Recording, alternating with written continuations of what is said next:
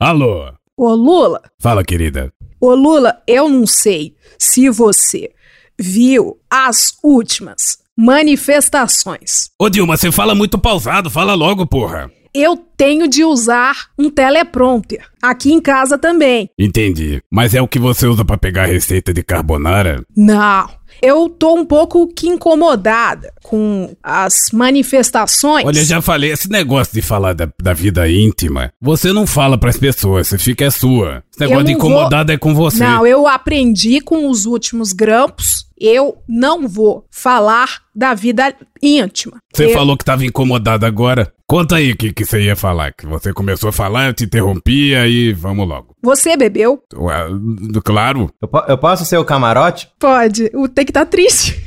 É, trali aqui em Brasília, o clima é mais ou menos esse, né? O Lula já falou que bebeu, sim, na verdade, enquanto a Dilma ainda tá ali um pouco confusa. Acorda, menina!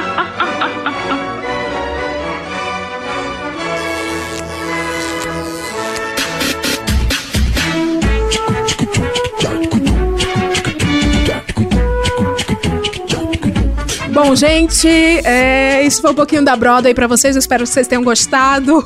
Essa é a intro, é o que temos. Baixa qualidade, pouco repertório político pra oferecer a vocês. Afinal, esse é o República de Bolchevique, o último desta temporada. E com quem nós vamos dividir bancada? Vocês já ouviram que temos aqui o presidente Lucas, protagonizado por Cristiano Botafogo. Olá. Alô. Eu duvido tu apresentar o programa Cara, inteiro. se eu, se eu soubesse imitar o Lula assim, vocês nunca mais iam ouvir minha voz de novo. É viciante. Eu só Nunca tenho o mais. telefone assim, o Pedro me liga, eu falo, alô. Meu Deus. Temos também Pedro Daltro, também é, Júnior ou Sandy de Medo e Delírio em Brasília. Muitos dois, né? Roteirista do fim do mundo. Muito bom recebê-los, vocês foram tão pedidos. Pena que o Cristiano boicotava, tá, Pedro? O Cristiano boicotava a gente. Eu não ouvi isso não, Leila. Pra mim, a história pra mim é invertida. É, eu tenho print, sim. Eu tenho print. isso. Temos Vitor Camejo, o owner do Jornal de Casa, o grande âncora político da televisão, jamais aparecido na televisão, porém ele, ele trabalha na televisão, ele é âncora da calma, televisão. Ei, calma, já fez stand-up no Comedy Central. Não, mas você um dia vai ter uma bancada, você vai puxar o Ah, tapete do William Bonner. falou. É você que vai puxar o tapete As do William Bonner. mentiras que nós contamos para nós mesmos antes de dormir. Quando a Globo saiu do armário comunista, você Aham. vai... Oi, Camejo, muito bom ter você de volta. Olá, muito bom bater papo com vocês, pessoas inteligentes e eu. Olha, temos aí Lucas, que é o Lucas. Oi, Lucas, tudo bom, Lucas? o Lucas, vamos dizer assim, que ele é, ele é a persona do presidente Lucas. É o verdadeiro presidente Lula. Ele é o verdadeiro presidente Lucas. Quem é o Lucas? É uma força da natureza, como dizem os globais. Temos também aqui conosco a minha bancada mais debochada da política brasileira. Olá! Ai, ai, hoje é o dia de medo, delírio e deboche. Hoje é o dia que a gente desempata no rajadão, eu e o tesouro. Sim! Então é isso, né? Bora passar raiva? O tema, vocês já viram na capinha, gente, é a data, o dia da independência do Brasil. Quando Pedro Álvares Cabral, ele mesmo, disse ordem e progresso. Ah, eu adorei. Aqui nesse local amanhã teremos mais um 7 de setembro. E será um dia especial, porque amanhã se inicia um ano de celebrações pela independência do nosso país, do nosso Brasil. Desde 1822, quando Pedro Álvares Cabral deu aquele grito de independência ou morte, que somos um país livre. Quando Pedro Álvares Cabral deu aquele grito de independência ou morte, que somos um país livre. quando Pedro Álvares Cabral deu aquele grito de independência ou morte, que somos um país livre. Primeira pergunta que eu vou fazer a vocês, afinal de contas, foi uma tragédia, tudo que a gente presenciou, tal qual 11 de setembro. Onde vocês estavam no 7 de setembro de 2021? Eu não estava, eu estava trancado na minha casa no 7 de setembro, porém, no dia 6 de setembro, eu estava vindo de Belém do Pará e parei em Brasília e em São Paulo no caminho. E foi uma grande experiência. Por quê? Porque tinha um monte de velho doido. Um monte Os de velho aviões. maluco. Lá- só, só no aeroporto de Brasília eu vi duas velhas gritando. Desconto de idoso nos voos. Duas Vou até culpar, gritando. eu vou culpar o presidente Lucas, porque a culpa disso tudo que tá acontecendo é do presidente Lucas, que na canetada acabou com os bingos. O que, é que Exatamente. aconteceu? Todo mundo virou isso, isso tudo que tá aí. Exatamente. Mas não era Eu pra acho- deixar cada um se fuder do jeito que quisesse? Damares não quer. A Damares não quer. Damares aí já vetou. era, aí babu. Inclusive, eu acho que tinha que substituir logo o, o bingo e liberar o bicho pra rapaziada. Liberar o bicho, mas o bicho não é liberado? O bicho é liberado, mas tinha que ser mais liberado, pô. Tinha que ter casa de bicho. Onde vocês estavam? Eu tava em casa porque eu tinha mais o que fazer, estava trabalhando. Mentira! Mas de vez em quando eu abria pra ver o, o flop lá em Brasília. Ah, eu gostei. Eu, eu acompanhei tudo. Tesouro tu mente, não sabe nem mentir, tesoureiro. Sério, eu juro, eu juro, eu juro. Mentira! Mentira! juro, Eu não dei a mínima para é, o. Eu esqueci ele, Leila. Superei. Eu não quero mais saber dele. Ele mudou, amiga. Eu mudei, agora eu não quero mais saber.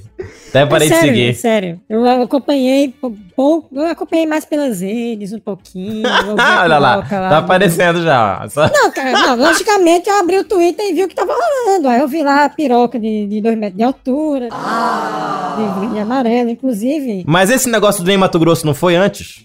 Não, essa é outra piroca já que a gente tá falando. Não, não, não é a piroca de, Então, o Brasil tá numa fase de pirocas, né? Caralho, a gente tá na fase da piroca, cara. É a Eu- patrioca. É, é, é, o horóscopo chinês é piroca, é o, horóscopo, o horóscopo brasileiro. A gente tinha que fazer o horóscopo brasileiro, né? É o- Qual é que o seria peru. os signos, os signos brasileiros? Inclusive, a gente ficou sabendo, via Jair Me Arrependi, que a piroca lá na Paulista foi um, um ato de dos comunistas infiltrados na, na manifestação. Conta pra gente aí, Jair Me Arrependi, essa história, como é que foi. Então, eu tava na- no meu retiro espiritual, eu ouvi um chamado de Deus e disse assim: loga no Twitter que vai acontecer alguma coisa. Aí eu loguei, tava todo mundo com medo meio esquisito, achando que ia rolar uma barbaridade, que iam fazer acontecer. Eu só pego qualquer pilha que bota, o pessoal pega, né? Ano passado foi a Saruíter com a faixa rasgada de TNT, marchando em Brasília. O povo, meu Deus, o Brasil vai parar, eles vão invadir tudo, pelo amor de Deus, né? Mas continuando. Tava lá acompanhando o evento, um flop só. O dono que fabrica aquelas pomadas de sebo de carneiro, canela de velho. Feliz que só porque ia vender um bocado depois dos protestos, porque os velhos tá tudo com artrite e artrose toda atacada. E quando a gente tava lá vendo as imagens, aparece aquele objeto fálico, ufanista, verde e amarelo assim, e todo mundo, gente, que caralho é isso? E aí eu, eu precisei investigar. E graças a Deus a gente tem fonte, e a fonte chegou pra mim e disse, olha, quem fez foram essas pessoas aqui, tá aqui o vídeo do making off, tá aqui a plaquinha que puseram ali do. Ai, é? das fontes uma amiga. Tá aqui a plaquinha que puseram e ficaram lá de boa. Com o membro fálico erguido, porque tava pintado de verde e amarelo. Mas era Brinks? Era só a, a necona lá pra cima? Era uma piroca de dois metros de altura pintada de verde e amarelo, o que prova que botar verde e amarelo, os bolsominions estão comprando. Top. Ah, essa é, porra, então é genial essa intenção aí. Inclusive com plaquinha, né? Branding é tudo, né? Os caras chegaram lá, aí os bichos, vocês sabem, né? Que eles ficam lá farejando comunista, comunista, não sei o quê. Só que eles chegaram invadindo o perímetro lá, dizendo assim: olha o míssil que a gente vai soltar no STF. Olha o míssil que a gente vai soltar pro Alexandre de Moraes. Aí o povo olhou aquilo ali e beleza, né? Vamos que vamos. Aí teve uns que. Depois que quase- Jeff Bezos lançou tendência, né? Aí teve um que quase, quase que ele ficou encarando assim. Rapaz, não sei não, isso parece uma rola, viu? Eu, acha, eu acharia muito legal se no país do carnaval a, a- a- um modo de atacar o STF fosse mandando um peru lá. Ia ser muito, ia ser muito legal. Não, gente, mas assim, a minha contribuição do dia é essa, meu papel jornalístico foi esse, no 7 de setembro. Quem tiver mais pautas para investigar piroca, pode escrever para jaimearrependi.gmail.com que a gente vai investigar para você. Pode escrever com o assunto, com o assunto pauta grande. Bolso Regrets, a pergunta que não quer calar. Você estava infiltrada. Foi você que levou a pauta grande para o 7 de setembro? Na Pauta grande é Paulista. comigo. Na Paulista? Porém, é pauta grande é comigo. Porém, não posso dizer se foi na Paulista, não. Mas estávamos lá, entendeu? Diretamente, entendeu? No foco. Ao vivo. também. Foi bem fácil se, se disfarçar de, de mini, difícil foi se disfarçar de feia, porque ô gente horrorosa, o agrupamento de gente feia. Ainda E- bem que tem máscara, né? Porque eles veem uma bem- bonita, eles Não, vão falar não, assim. Ainda bem "Ei!" que tem máscara, não. Que máscara? Não tinha. Máscara era pra esconder a papada, só. A máscara é a plástica do pobre. Esconde aqui a papada do pescoço e aí tá, tá Ai, vou tranquilo. fazer. Pra baixo. Vou usar. É. Ai, obrigada pelo toque. Fica a dica. Mas não posso soltar ainda fotos e filmagens porque, né, estava num local meio privilegiado e, e por enquanto, né, entregaria entregaria quem são os, os ajudantes do Tava, no ca- tava de camarote? Tava de camarote na, na É, manifestação? Tá, tava no área VIP lá, né? Olha! Te, te falar que eu, como a minha vida é super exposta, dizer aí para todos os monitoradores de Leila Já, Germano, já, já vou. estou Leila, protegida rapidinho. pela super exposição, então assim, eu moro na Paulista, tá, tá entendendo? Eu não tenho, não, eu queria muito ter dormido, e eu juro que eu dormi uma certa hora, na hora do pronunciamento da besta fera. Mas Tá morando eu, na Paulista? Não sabia. Não sabia que você tava morando na Paulista. Porra, eu tô morando aqui. E um dos Olha. motivos é a manifestação. Mas e, aqui eu fico na janela, como toda fofoqueira, né? Eu comprei um megafone. Os vizinhos. A multa vem, entendeu? A multa vem. E eu ficava gritando, porque eles vêm tudo de quatro em quatro. E eu, eu não sei vocês. Vocês vão pra manifestações, né? Eu vou sempre em manifestações. E existe um momento, ouvinte, na manifestação, que é quando a pessoa está chegando na manifestação, é um momento de acanho. Todo mundo vai meio assim, não é? A manifestação é de quem tá de vermelho. Você tá de vermelho, você sabe que você vai encontrar dezenas, milhares de pessoas de vermelho, mas você vai andando assim todo curvo com vergonha até chegar no ponto. E mesma coisa, entendeu? Aqui, o povo ia de bandeira do Brasil, aí eu ficava assim da janela. Cara, se eu, se eu tivesse ido, eu ia infil- infiltrado. E a cada um minuto e meio, eu ia chamar a galera pra puxar uma oração. Eu ia falar, galera, vamos dar uma orada aqui, gente, rapidinho, vamos orar rapidinho aqui. Ai, que Ia ótimo! juntar todo mundo e começar a orar aqui. Daqui a pouco, não, gente, pô, vamos dar mais uma orada aqui, gente, pra proteger o presidente. Dá mais uma orada, assim, só pra- E assim, a bancada evangélica derruba Bolsonaro. vamos dar uma orada aqui rapidinho. Cameja, aí você manda, manda umas, umas esquerdizadas na oração, assim, que pelo para que o povo brasileiro seja mais solidário, que a desigualdade não, não seja tão grande nesse país. Isso, isso, isso, não, isso, isso. mas vão saber. Falou de Não, aí, desigualdade. aí eles vão ficar, vai dar bug, entendeu? Eles vão ficar mais. Não, mas, cara, ele- eles, eu acho que aí vai, vai, embarca tudo e nem percebe. Tenho Mas certeza. o perigo aí do camejo é que ia chegar uma irmã, tocar no ombro dele e dizer assim: Irmão, é, tem que tomar cuidado com as orações pra não cair na caixa de spam. Não manda em PowerPoint, não. Lucas, onde você estava no dia 7 de setembro de 2021? No dia 7 de setembro de 2021, eu tava esperando que qualquer coisa tivesse acontecido menos do que aconteceu. Inclusive, a gente tem que é, primeiro reparar que há digitais do senhor Carlos Wizard nessa manifestação Eu tô passada, chocada. pelo excesso de inglês, né? O fluente, né? O inglês fluente. Menino, eu, vocês viram o post do. É o famoso inglês para everybody, né, moleque? Inclusive, eu queria saber se já preencheram os estoques de comunismo que estavam em falta lá. Meu Muito Deus. Foi tudo, foi tudo a Regrets que escreveu todos os cartazes lá, velho. Vai se lascar, Camila. Regretes, você pode comentar, Regretes, que é americana? Salve nossas crianças. Leave us kids. Deixa em paz, pivete. Out of communism. Outra ideia boa é, é ir com um cartaz que só tem maluco aqui em alemão, ou sei lá, em finlandês, uma coisa assim. Que aí ninguém vai entender e vai todo mundo ficar, ah, isso aí, isso aí, pra Ô, Christian, imprensa tu já viu aquele de fora vídeo? saber a verdade. Tu já alemão viu era aquele capaz vídeo de ter dos alguém pra entender. lá? É, é é verdade, hein? Curioso ver que essa Meu- galera aí tem uma vertente. É, alemão ali, meu amigo, porra. Não, mas É. é só. É só Tivesse um tendência catarinense a- no meio, já era pra mim, aprendizado já, já. linguístico não tem. Já se um vocês viram o supermercado, o supermercado que decidiu substituir a bandeira do Brasil por uma suástica? Champatinho ou lagarto, quilo, R$ 36,69. Não, não, não, não foi assim não, não foi assim não. É porque o símbolo do supermercado É. já é muito parecido com as as coincidências Eu- da vida que acontecem. Eu duvido, eu dou meu cu a dedada se aquilo ali não foi de propósito.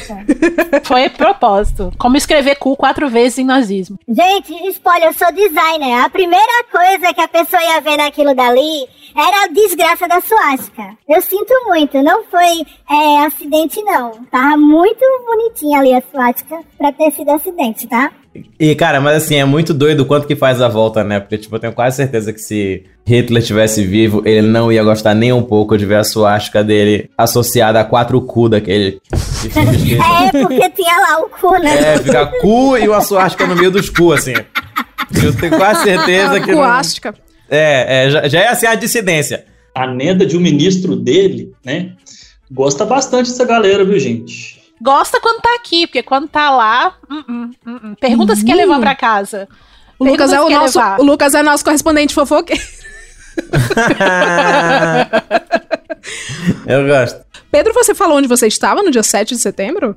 Como é que é viver? Camejo também, mas Camejo e Pedro, majoritariamente, eles vivem em função de prestar atenção para levar notícias, assim, roteirizadas para vocês. O Cris também, mas o, o Pedro, ele faz o roteiro do Medo e Delírio. É, e aí, como é que é viver disso aí, gente? Ter que ver Eu dormi 6 horas da manhã hoje, né? é muito é bom, é divertido, assim, é como ver uma série The Office, porque é um governo meio The Office. O Pedro a gente já sabe, né? Que o Pedro fala: Cristiano, eu não aguento mais CPI, caralho. Howard, Michael Scott, assim, cara, dezenas deles. É exatamente isso. Mas eu acho que pra mim é mais como se fosse válvula de escape. Eu já, cara, Só uma pausa. vi a notícia. Você falou, você falou Dwight Howard? Dwight Howard não é o cara do basquete. Pô, eu falei errado, porra, não. Dwight é alguma coisa, esqueci. Chu- É, Chucrutz. Eisenhower. Eisenhower. Vai, Lucas, tu é The Office. É que tu deu uma, tu deu uma bugada na minha mente aqui que eu fiquei assim, olhando É, tipo, não, vazio, assim, sabe? É, mesmo. é Howard o nome dele? Foi o Não, que ela que disse. Foi o que ela disse. Dwight né? só, Dwight só. Dwight Mas eu- Eisenhower. Dwight. People Problem. Mas eu. Dwight mas Eisenhower, eu acho que é válvula mesmo de escape. Eu, cara, ia ler já essas coisas. Então hoje eu, cara, preciso ler isso pra eu ter um roteiro. Então acho que. Eu acho que é meio que a minha válvula de escape mesmo. Deve ser uma coisa assim, né? O país tá uma bosta por causa do governo Bolsonaro. Vou escrever como válvula de escape um programa sobre a bosta do país do governo Bolsonaro para fugir da bosta que tá o país comandado por Bolsonaro. A vida machuca a gente. Cara, e vocês tonks. A gente stonks. faz uma homeopatia, entendeu? É uma homeopatia. A gente tem que. É o semelhante que, que cuida, cuida da doença semelhante ali, entendeu? É o mesmo princípio da homeopatia. Só que funciona no eu nosso ia caso. já. Eu, cara, ia já as notícias e tal. A questão é só eu ligar, tipo, eu, ok, vou copiar, vou colar, vou costurar. Então é. Mas tu não fica desgraçado da cabeça, não? Eu fico muito desgraçado da cabeça. Fico, Desgraçado na cabeça. fico sim, mas eu acho que pelo ritmo nosso, eu não fico muito refletindo sobre, cara, desgraça. É um dia após. O, o crack ajuda muito também, né, Pedro? É, é, as drogas ajudam muito. Eita porra! Mas eu acho que. Crack, o tem crack? lado Dose bom. segura de crack? Dose É segura isso? de crack. Lá vou eu colocar na edição. Dose segura de crack. Doses seguras de crack. É, dose segura. Ai, ai. Eu um, amo um grande achado na internet. E nada, internet, fui eu que encontrei pra vocês. Feriado 7 de setembro com manifestações pelo país. Nós vamos agora ao vivo para Brasília. Cristiano, flopou ou não flopou? Eu fiquei em dúvida, sabia? Porque foi em Brasília foi, foi menor do que devia ser, né? Porque, assim, uma, um- eu- o que eu, que eu, inclusive, acho que eu e Pedro a gente conversou sobre isso no, no dia.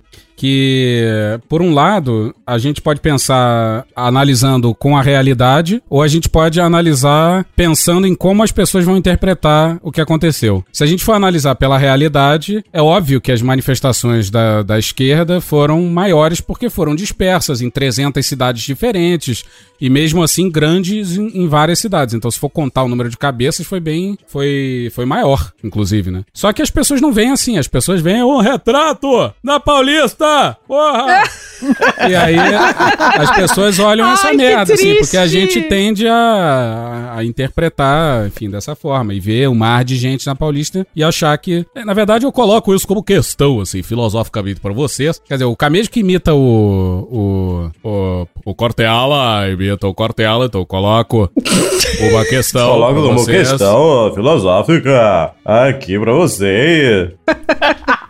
Por que é que. ah, Agora Por todo quê? mundo imitando ah, Por quê? Ah, vamos fazer no Natal? Vamos fazer o coral de meninos imitadores de Cortella? Fazer no Natal? Sindicato, Noite feliz. Noite, feliz. Noite feliz. Mas a gente tem visto isso, assim, uma que as pessoas preferem, inclusive eu vi médicos cloro, cloroquiners é, na Jovem Pan falando assim, não, a gente tem que interpretar a realidade, mas com base na- no que a gente vê. E, tipo, como se fosse falar que a, que a pesquisa científica não acessa a realidade mais do que a nossos sentidos.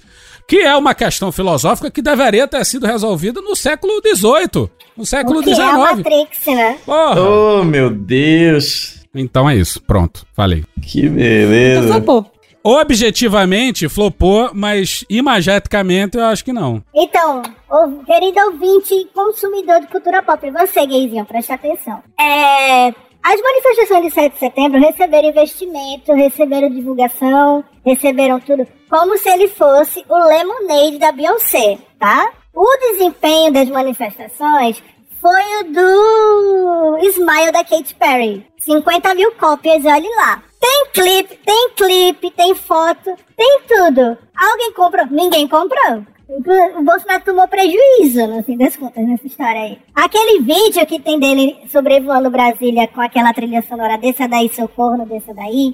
Eu amei! Melhor. Você pode olhar pra cara dele que ele não está nem um pouco contente, porque ele achou que ia ser a turnê da Taylor Swift. Ele ganhou a Lotus Tour, entendeu? É isso, gente. Foi isso que eu consegui traduzir. A quantidade de gente que apareceu ali na Paulista, ele em 2019, com um estalar de dedos, ele conseguia. Principalmente ele indo pra lá pra falar. Então, assim, a quantidade de tempo que eles, que, eles tomaram, a quantidade de recursos no país inteiro, passaram três meses falando dessa porcaria jogando dinheiro. Cara, tem vídeo dos caras distribuindo dinheiro dentro do ônibus e dando camisa pra todo mundo. E ainda assim, eles não. É, é, não, em 2019, com- se eles tivessem colocado o esforço que colocaram nessa manifestação, tinha dado mais de milhão. A realidade é essa. Então, assim, flopou, é, como já falaram aqui, flopou, mas deu a foto. Que pra eles, talvez, é o e a gente sobrou. finalmente conseguiu entender o que, que eles estavam querendo dizer quando eles falavam eu vim de graça. Eu queria fazer uma pergunta pra vocês. Ah. Vocês acreditavam, porque a gente viu, né? Um monte de gente fazendo um- uma previsão de fim do mundo. Vai ter golpe e amanhã vai estar na merda. Vocês. O que, qual era o sentimento de vocês na véspera? Vocês achavam que realmente ia dar alguma coisa mais grave, né, do que aconteceu? Vocês ainda estão achando que as coisas vão se desenrolar? Qual que foi o sentimento de vocês assim na véspera e como que tá sendo assim essa transição para depois do dia 7? Cara, no meu caso, eu fiquei. Sei lá, eu tava com medo, porque eu sou um cara muito pessimista já naturalmente, então eu sempre fico com aquela ideia do tipo assim, caralho, só falta dar 5 milhões amanhã e, e realmente o mundo acabar. Então eu sempre tenho esse medo assim. Mas, por outro lado, eu acredito muito no poder da realidade, assim, sabe? Do tipo, porra, a galera tá com fome, cara. Do tipo, tá, a água tá batendo na bunda de geral, assim. Qualquer ida no supermercado, tu deixa uma bica. Então, do tipo, eu acreditei muito nisso. Então, esse o Bolsonaro só com a galera do agronegócio ali mesmo que consegue. Pra quem esses problemas ainda são invisíveis, assim, eu acho que não, não se sustentaria. Então, eu meio que acreditava nisso e não fiquei surpreso, não, de ter dado pouca gente. É, ouvinte, eu devo te dizer que flop, flop, flop mesmo, aqui do lado de cá do futuro, foi a manifestação, na verdade, de domingo, dia 12 de setembro. Aqui foi organizada pelo Movimento Brasil Lotus. Movimento Brasil Livre. Mas a gente não tá aqui pra falar disso, não, pelo menos por enquanto. A gente vai ouvir agora a explicação do Lucas, que é bem pertinente sobre o futuro do Brasil baseado nessa data, que foi uma tentativa de declaração de golpe ou derrubada de instituições pelo Bolsonaro. Vamos ouvir o que o Lucas fala sobre o 7 de setembro e o que será do Brasil depois dessa papagaiada. É, o seguinte: primeira coisa é que isso serviu como uma espécie de peneira. O que, que acabou acontecendo? Quem era radical se radicalizou mais ainda nesses, nesses grupos bolsonaristas, principalmente tem um certo tom de armamentismo, porque de fato era isso que eles esperavam. Eles querem fazer um hardcore ali do hardcore. Em segundo lugar, o problema principal, na verdade, eram as quintas colunas, né? As instituições imbuídas dos sujeitos ali que podiam serem permissivos com relação aos protestos ou a segurança mesmo física das instituições, digamos assim, né? Como no caso, por exemplo, de que as pesquisas mais otimistas de todas ali davam que no mínimo 30% da PM estava envolvido de alguma maneira na manifestação. Daí vocês podem ver que João Dória e os governadores tiveram que articular movimentos muito repressivos, né, entre aspas, né, para tentar dar uma controlada, porque o problema principal seria um levante dos, das pessoas armadas, né? E esse é o problema do bolsonarismo hardcore.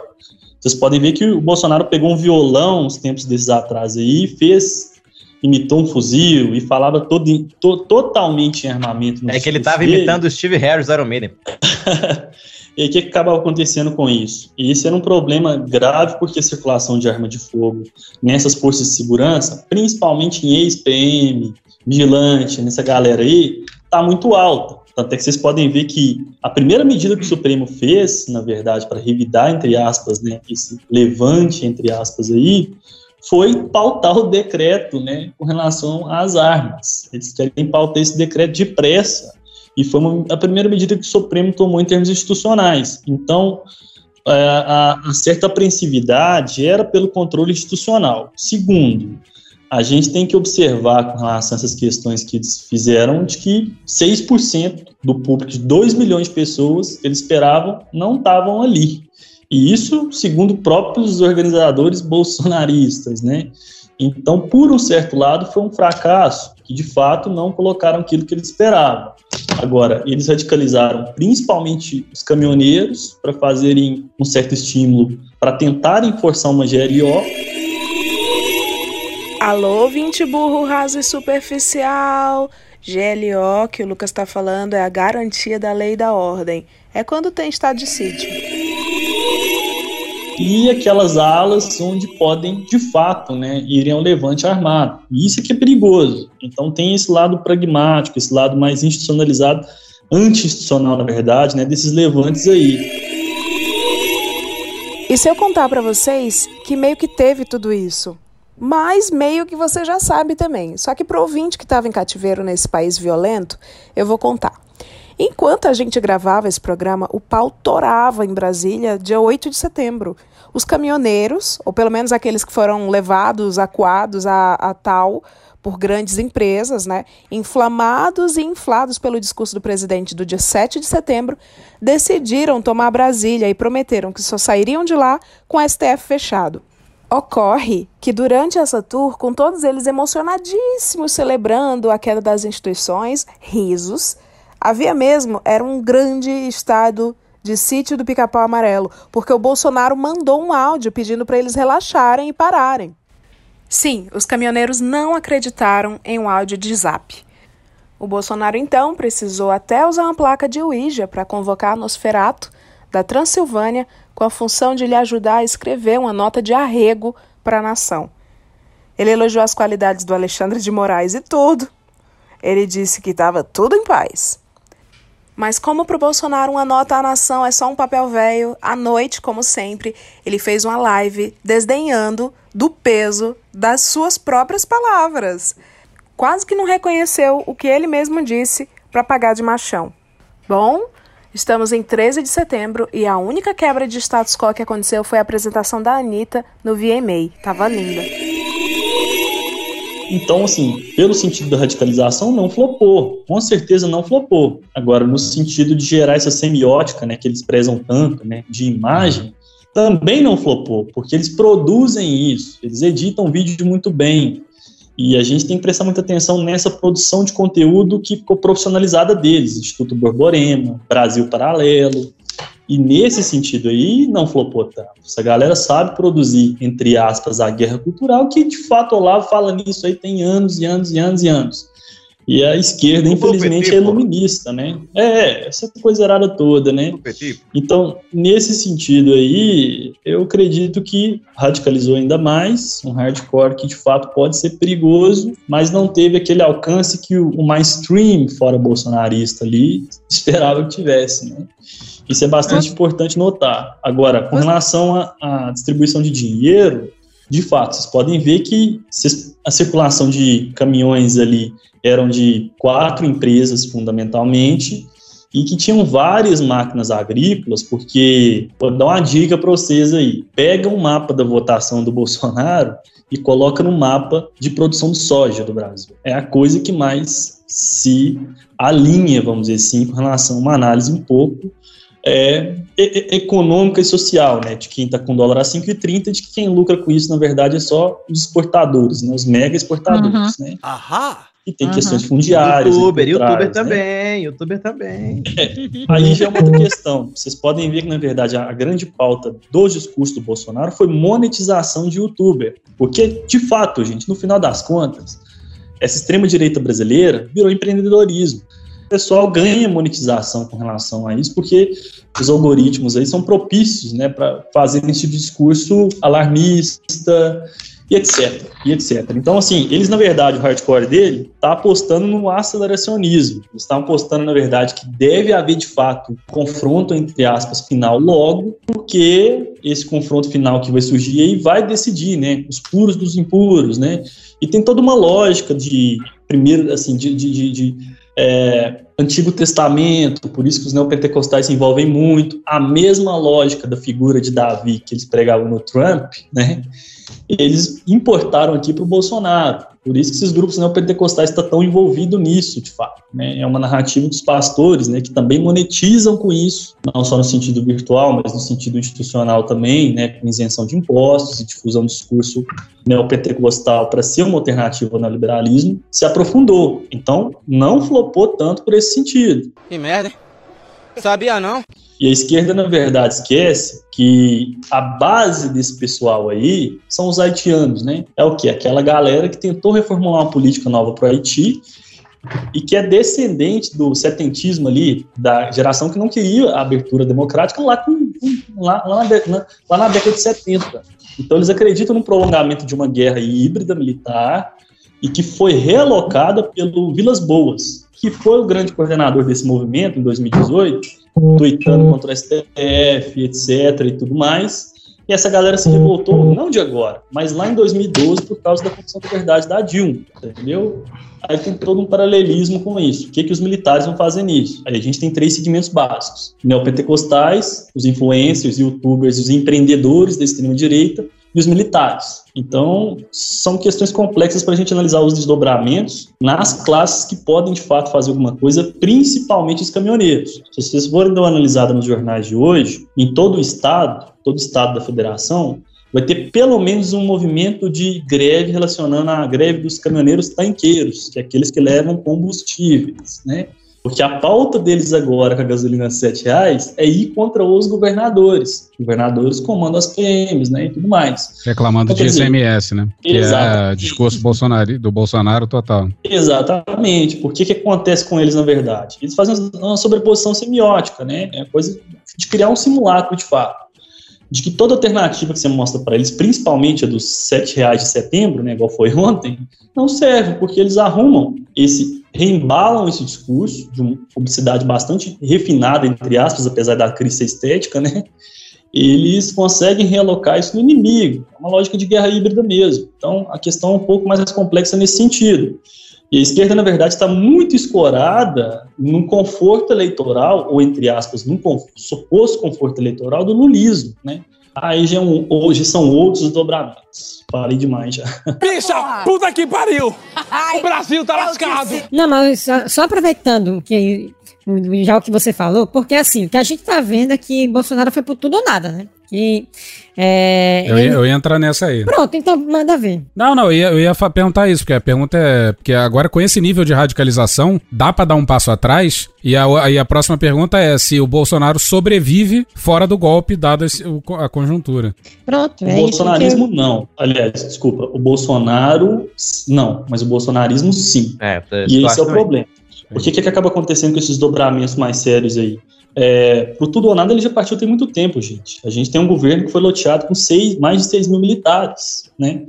E ele não foi bobo nisso. A mídia não pautou isso adequadamente e esses militares ascenderam de vida. Porque depois da redemocratização, ocorreu um certo ranço, entre aspas, da classe militar, onde o pessoal não circulava com berimbelas e com medalhas por aí. Hoje eles têm orgulho porque eles ascenderam economicamente e socialmente com isso. Então ele loteou o governo com uma certa é, distribuição de lógica de guerra que vai ficar difícil de demover o bolsonarismo sem mexer com os militares. O Porque Lula eles vai fazem precisar- parte da estrutura O Lula econômica. vai precisar conciliar bastante, né? Exato, e tem Alô. fazer movimentos para isso aí. o Lula, na verdade, tem um deputado do PT estadual aí do Rio de Janeiro, né, que recentemente recebeu uma medalha ali. É, Gente, nesse governo, um deputado petista, carioca, recebeu uma medalha, é porque há uma participação do Lula, né, para com alguns setores das Forças Armadas para chamar para uma conversa. O problema, na verdade, dessa guerra híbrida encampada pós-Comissão da Verdade é que o cerne dela é o antipetismo. Então, como os militares vão permanecer num governo onde eles próprios, na verdade, é, tiveram sustentação dessa narrativa antipetista? Então, ao viés econômico militar, é o viés das guerras híbridas que eles é, formam né, ne- nesse contexto aí. Então, são coisas mais difusas, né? São coisas bastante complexas que o bolsonarismo, como a esquerda pensa que vai ser derrotada eleitoralmente, não existe. Porque esse pessoal simplesmente não acredita em institucionalidade. Eles descobriram uma coisa que o pessoal que estuda pós-verdade aí, pós-modernidade, descobriu há muito tempo, que as instituições são pautadas em nada, entenderam? Caramba! As instituições são convenções. O que Uhum. eles entenderam foi isso. Então, respondendo o pessoal aí, da minha perspectiva. Soldado e o cabo, né? Exato, exato, exato. Eles falam em uma linguagem acessível para esses meios bélicos. Então, o que, que acaba acontecendo com isso? Respondendo bem objetivamente a pergunta aí, não foi ultimato, não foi igual eles noticiaram. É porque a política deles é de sempre dar uma cartada de ultimato, mas foi um ensaio para uma radicalização maior, como se fosse uma peneira, onde eles podem concentrar um poder mais pragmático, de fato, contra essas instituições. Nisso são essas instituições de classe, como caminhoneiros, nisso são ex-PMs, na verdade, transgressores, né, ou parcela da PM, na verdade, que é, aceita esse discurso institucional, porque há muito tempo, na verdade, o erro dos governadores foi ter aceitado, entre aspas, as chantagens das- dessas polícias, né? Porque as polícias geralmente ameaçam de greve, o governador faz o quê? Vai lá e concede aumento. As polícias ameaçam determinada coisa, o governador vai lá, em, nos Estados Gerais, né? Faz o quê? Não reforma a Previdência, não mexe neles enquanto classe representação. Isso é um problema estrutural que, que vem acompanhando o Brasil nessa é, redemocratização. Então, essa política gerencialista do PT, do PSDB, partidária, de fato, está um pouco em risco, porque, no fundo, no fundo, no fundo, PT e PSDB, até 2014, mais ou menos ali, eram mais ou menos o mesmo gerencialismo, né? Mesma coisa do Tony Blair, mesma coisa na política, é, vamos dizer assim, social-democrata. Um privatizava mais, o outro privatizava menos, um concedia mais benefício, o outro menos, e ia. Esse pessoal que está aí agora, na verdade, não é dessa live. Eles não são derivados disso. Eles são derivados de, de, forças mais pragmáticas, assim, e muito reativas nesse ponto. Então, até contextualizando com, com as falas do Bolsonaro ontem, atacou monetização e atacou, atacou Alexandre de Moraes porque ele de fato está avançando no inquérito com relação ao financiamento disso. Porque o que importa no final das contas é o dinheiro que isso gera para esses influenciadores, né, entre aspas, e de alguma maneira como esse dinheiro é colocado em jogo para retroalimentar essa máquina que eles têm, não só de fake news. Essa concentração de placas, por exemplo, aí ontem, se vocês forem observar a semiótica delas, Todas elas têm o mesmo desenho, não as mesmas cores, obviamente, mas o mesmo formato em tamanho.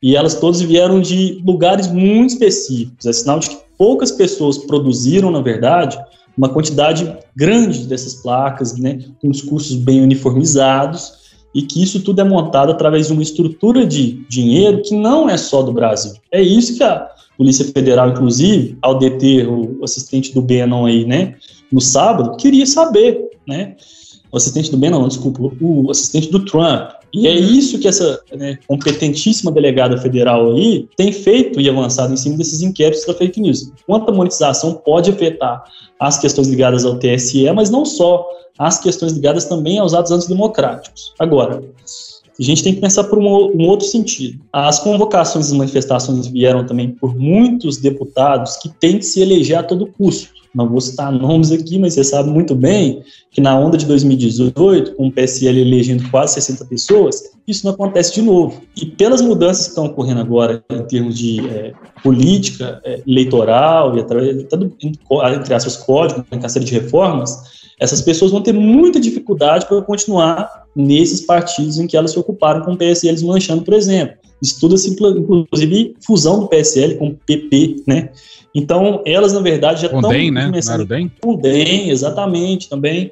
Estão começando a encampar, na verdade, movimentos para si próprias e reelegerem nas suas bases ali. Aí é uma luta de eles versus eles também, porque não vai ser aquela, aquele mesmo levante reacionário de 2018. As mesmas circunstâncias de 2018 não se replicam agora, né? Mas esses movimentos que a gente vê hoje, que o bolsonarismo tentou fazer com essas manifestações de ontem, foi de alguma maneira também copiar aquele modelo das manifestações de 2013, que é o quê? Pautas muito difusas, de todos os lados, em vários espectros aí, mas que depois podiam gerar caos, igual geraram em 2013. Podiam ser controladas, mas, por exemplo, pessoas armadas ou pessoas no auge da sua insanidade ali, que inclusive é uma coisa bastante discutível em termos de Tentaram a famosa, a famosa ucranizada, né? Exato, exato. Então, tipo assim, jogaram um pouco pro caos também. Por quê? Porque quem controla as GLOs são os militares. Para mim, foi um erro do, do, do, governo Lula ter começado a usar os militares nas favelas, por exemplo, e ter cooptado, na verdade, essa narrativa bélica, né, de dar muito controle para os militares, uma série de coisas aí que se hoje, infelizmente, tiver uma questão de desordem, entre aspas, aí, ontem, por exemplo, o Supremo Tribunal Federal cogitou chamar uma GLO, olha para vocês verem, ele cogitou. Eu achei que tu fosse falar uma GLS. ah, meu amor. Uma GLO é, para fazer Ô, segurança mas... das próprias instituições, entendeu? Eu fiquei então, pensando. tipo assim, complexo, assim. Eu fiquei pensando no que o Lucas falou aqui, da participação de Steve Bannon, da participação de Donald Trump. Mas, assim, faz, faz, faz bastante sentido que esse pessoal esteja, esteja atuando, é, até por causa do modus operandi, que é parecido e tal. Mas aí a gente para e olha as placas em inglês e a gente começa a se fazer perguntas. De novo! Porque que falta um professor faz na vida, né, meus anjos? Mas na verdade essa estética deles aí é proposital, né? E a gente pode ver com relação a Steve Bannon, por exemplo, lá na Europa, a Marine Le Pen está caminhando quase, quase para um certo establishment. Então ela não precisa mais de tanta radicalização assim. Na Hungria a coisa já está consolidada, né? Porque na Hungria e na Polônia, na verdade, eles tiveram caminhos de cooptação do judiciário e da mídia que são bastante difíceis de replicar no Brasil. Na Itália, o Cinco Estrela, lá, por exemplo, o movimento que Steve Bannon procurou fazer, uhum. ele não foi acessível, então o governo reverteu. O que resta para ele, na verdade, é vender. Vocês têm que lembrar que, na verdade, é uma espécie de publicitário. É uhum. É vender uma solução para o Brasil. A camisa que o Eduardo Bolsonaro estava ontem nas, nas manifestações era o Project Veritas. Veritas. Exato. E esse Como? Project é? Veritas, Project Veritas. Ah, Project Veritas, sim. Isso. Uhum. É uma espécie de insubmissão às regras dos grandes, né, das big techs aí. Porque, por exemplo, na sexta-feira, quando o Bolsonaro é, fez aquele movimento de editar aquela MP lá para falar uhum. sobre questões relacionadas à não remoção de conteúdo, logo, logo as empresas de internet já falaram: opa, peraí, a gente vai remover do mesmo jeito. A gente não vai continuar nesse ciclo aí, porque de fato já existe um esgotamento desse modelo também em que essas redes sociais estão, né, com, com adventos vindos da China, por exemplo, como o TikTok, mexe muito na monetização desse tipo de discurso. Então, se eles forem continuar apostando nesse tipo de é, mecanismo de engenharia da informação que eles têm feito para monetizar, eles vão simplesmente armar mais é um inimigo, tipo, né? E esses movimentos que tem feito aí com relação à injeção de, de, de dinheiro no Brasil para isso são movimentos onde a Polícia Federal está procurando, procurando esclarecer. E de fato, né, creio eu que vai chegar em muita coisa nesse sentido, né? Uhum. Aí a gente tem que lembrar da participação do Dudu lá em janeiro desse ano, né? Ele foi daqui para lá, tinha um jornalista brasileiro, jornalistas entre aspas, tá, gente? Brasileiro fazendo a cobertura desses movimentos lá também. E toda uma investigação que o DOJ, né, que o Departamento de Justiça norte-americano tem feito sobre isso. Porque a máquina, na verdade, lá tá na mão da oposição dessa galera, de alguma maneira. Sim, inclusive foi um rajadão isso, hein? O Dudu vai, é, o Dudu vai entrar, vai se ferrar nesse. Gente, a gente sabe que nesse 7 de setembro é, o Lula teve folga e o grande inimigo da direita brasileira foi Alexandre de Moraes. Eu queria aqui puxar uma homenagem ao nosso Xandão, fazer o Xandão Awards. Qual foi a medida, a decisão, prisão, medida mais acertada de Alexandre de Moraes, na opinião de vocês? Olha, eu acho que pra mim o maior mérito do Alexandre de Moraes, sem dúvida, foi ter assumido a careca, porque a gente precisa desse tipo de representatividade. Representatividade entende? importa. Eu acho que representatividade importa. E a gente fazia tempo que não via uma grande figura de poder calvo assim. Então eu já acho que esse foi um grande negócio que ele fez. Pelo menos eu me sinto muito feliz. com, com a figura de Enéas cooptada, sequestrada pela extrema-direita, não tínhamos mais ninguém. Cara, é Roberto Jefferson, eu acho. Roberto Ah, eu ia, Jefferson, fazer, citar porque- também Roberto Jefferson. Não, não foi. Droga, Porque roubou assim, dos caras tudinho lá, que ele, que ele Roubou meu preso. cima. Daniel Silveira foi. Daniel Silveira foi. Foi ele? Foi. Cara, Então, então é Daniel Silveira pra Não, gente, Oswaldo Eustáquio pela quarta vez. Oswaldo Eustáquio pela quarta vez.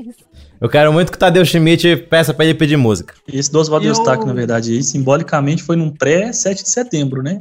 Em que a Uhum. galera falou que ia parar o STF e tudo mais, o STF, né?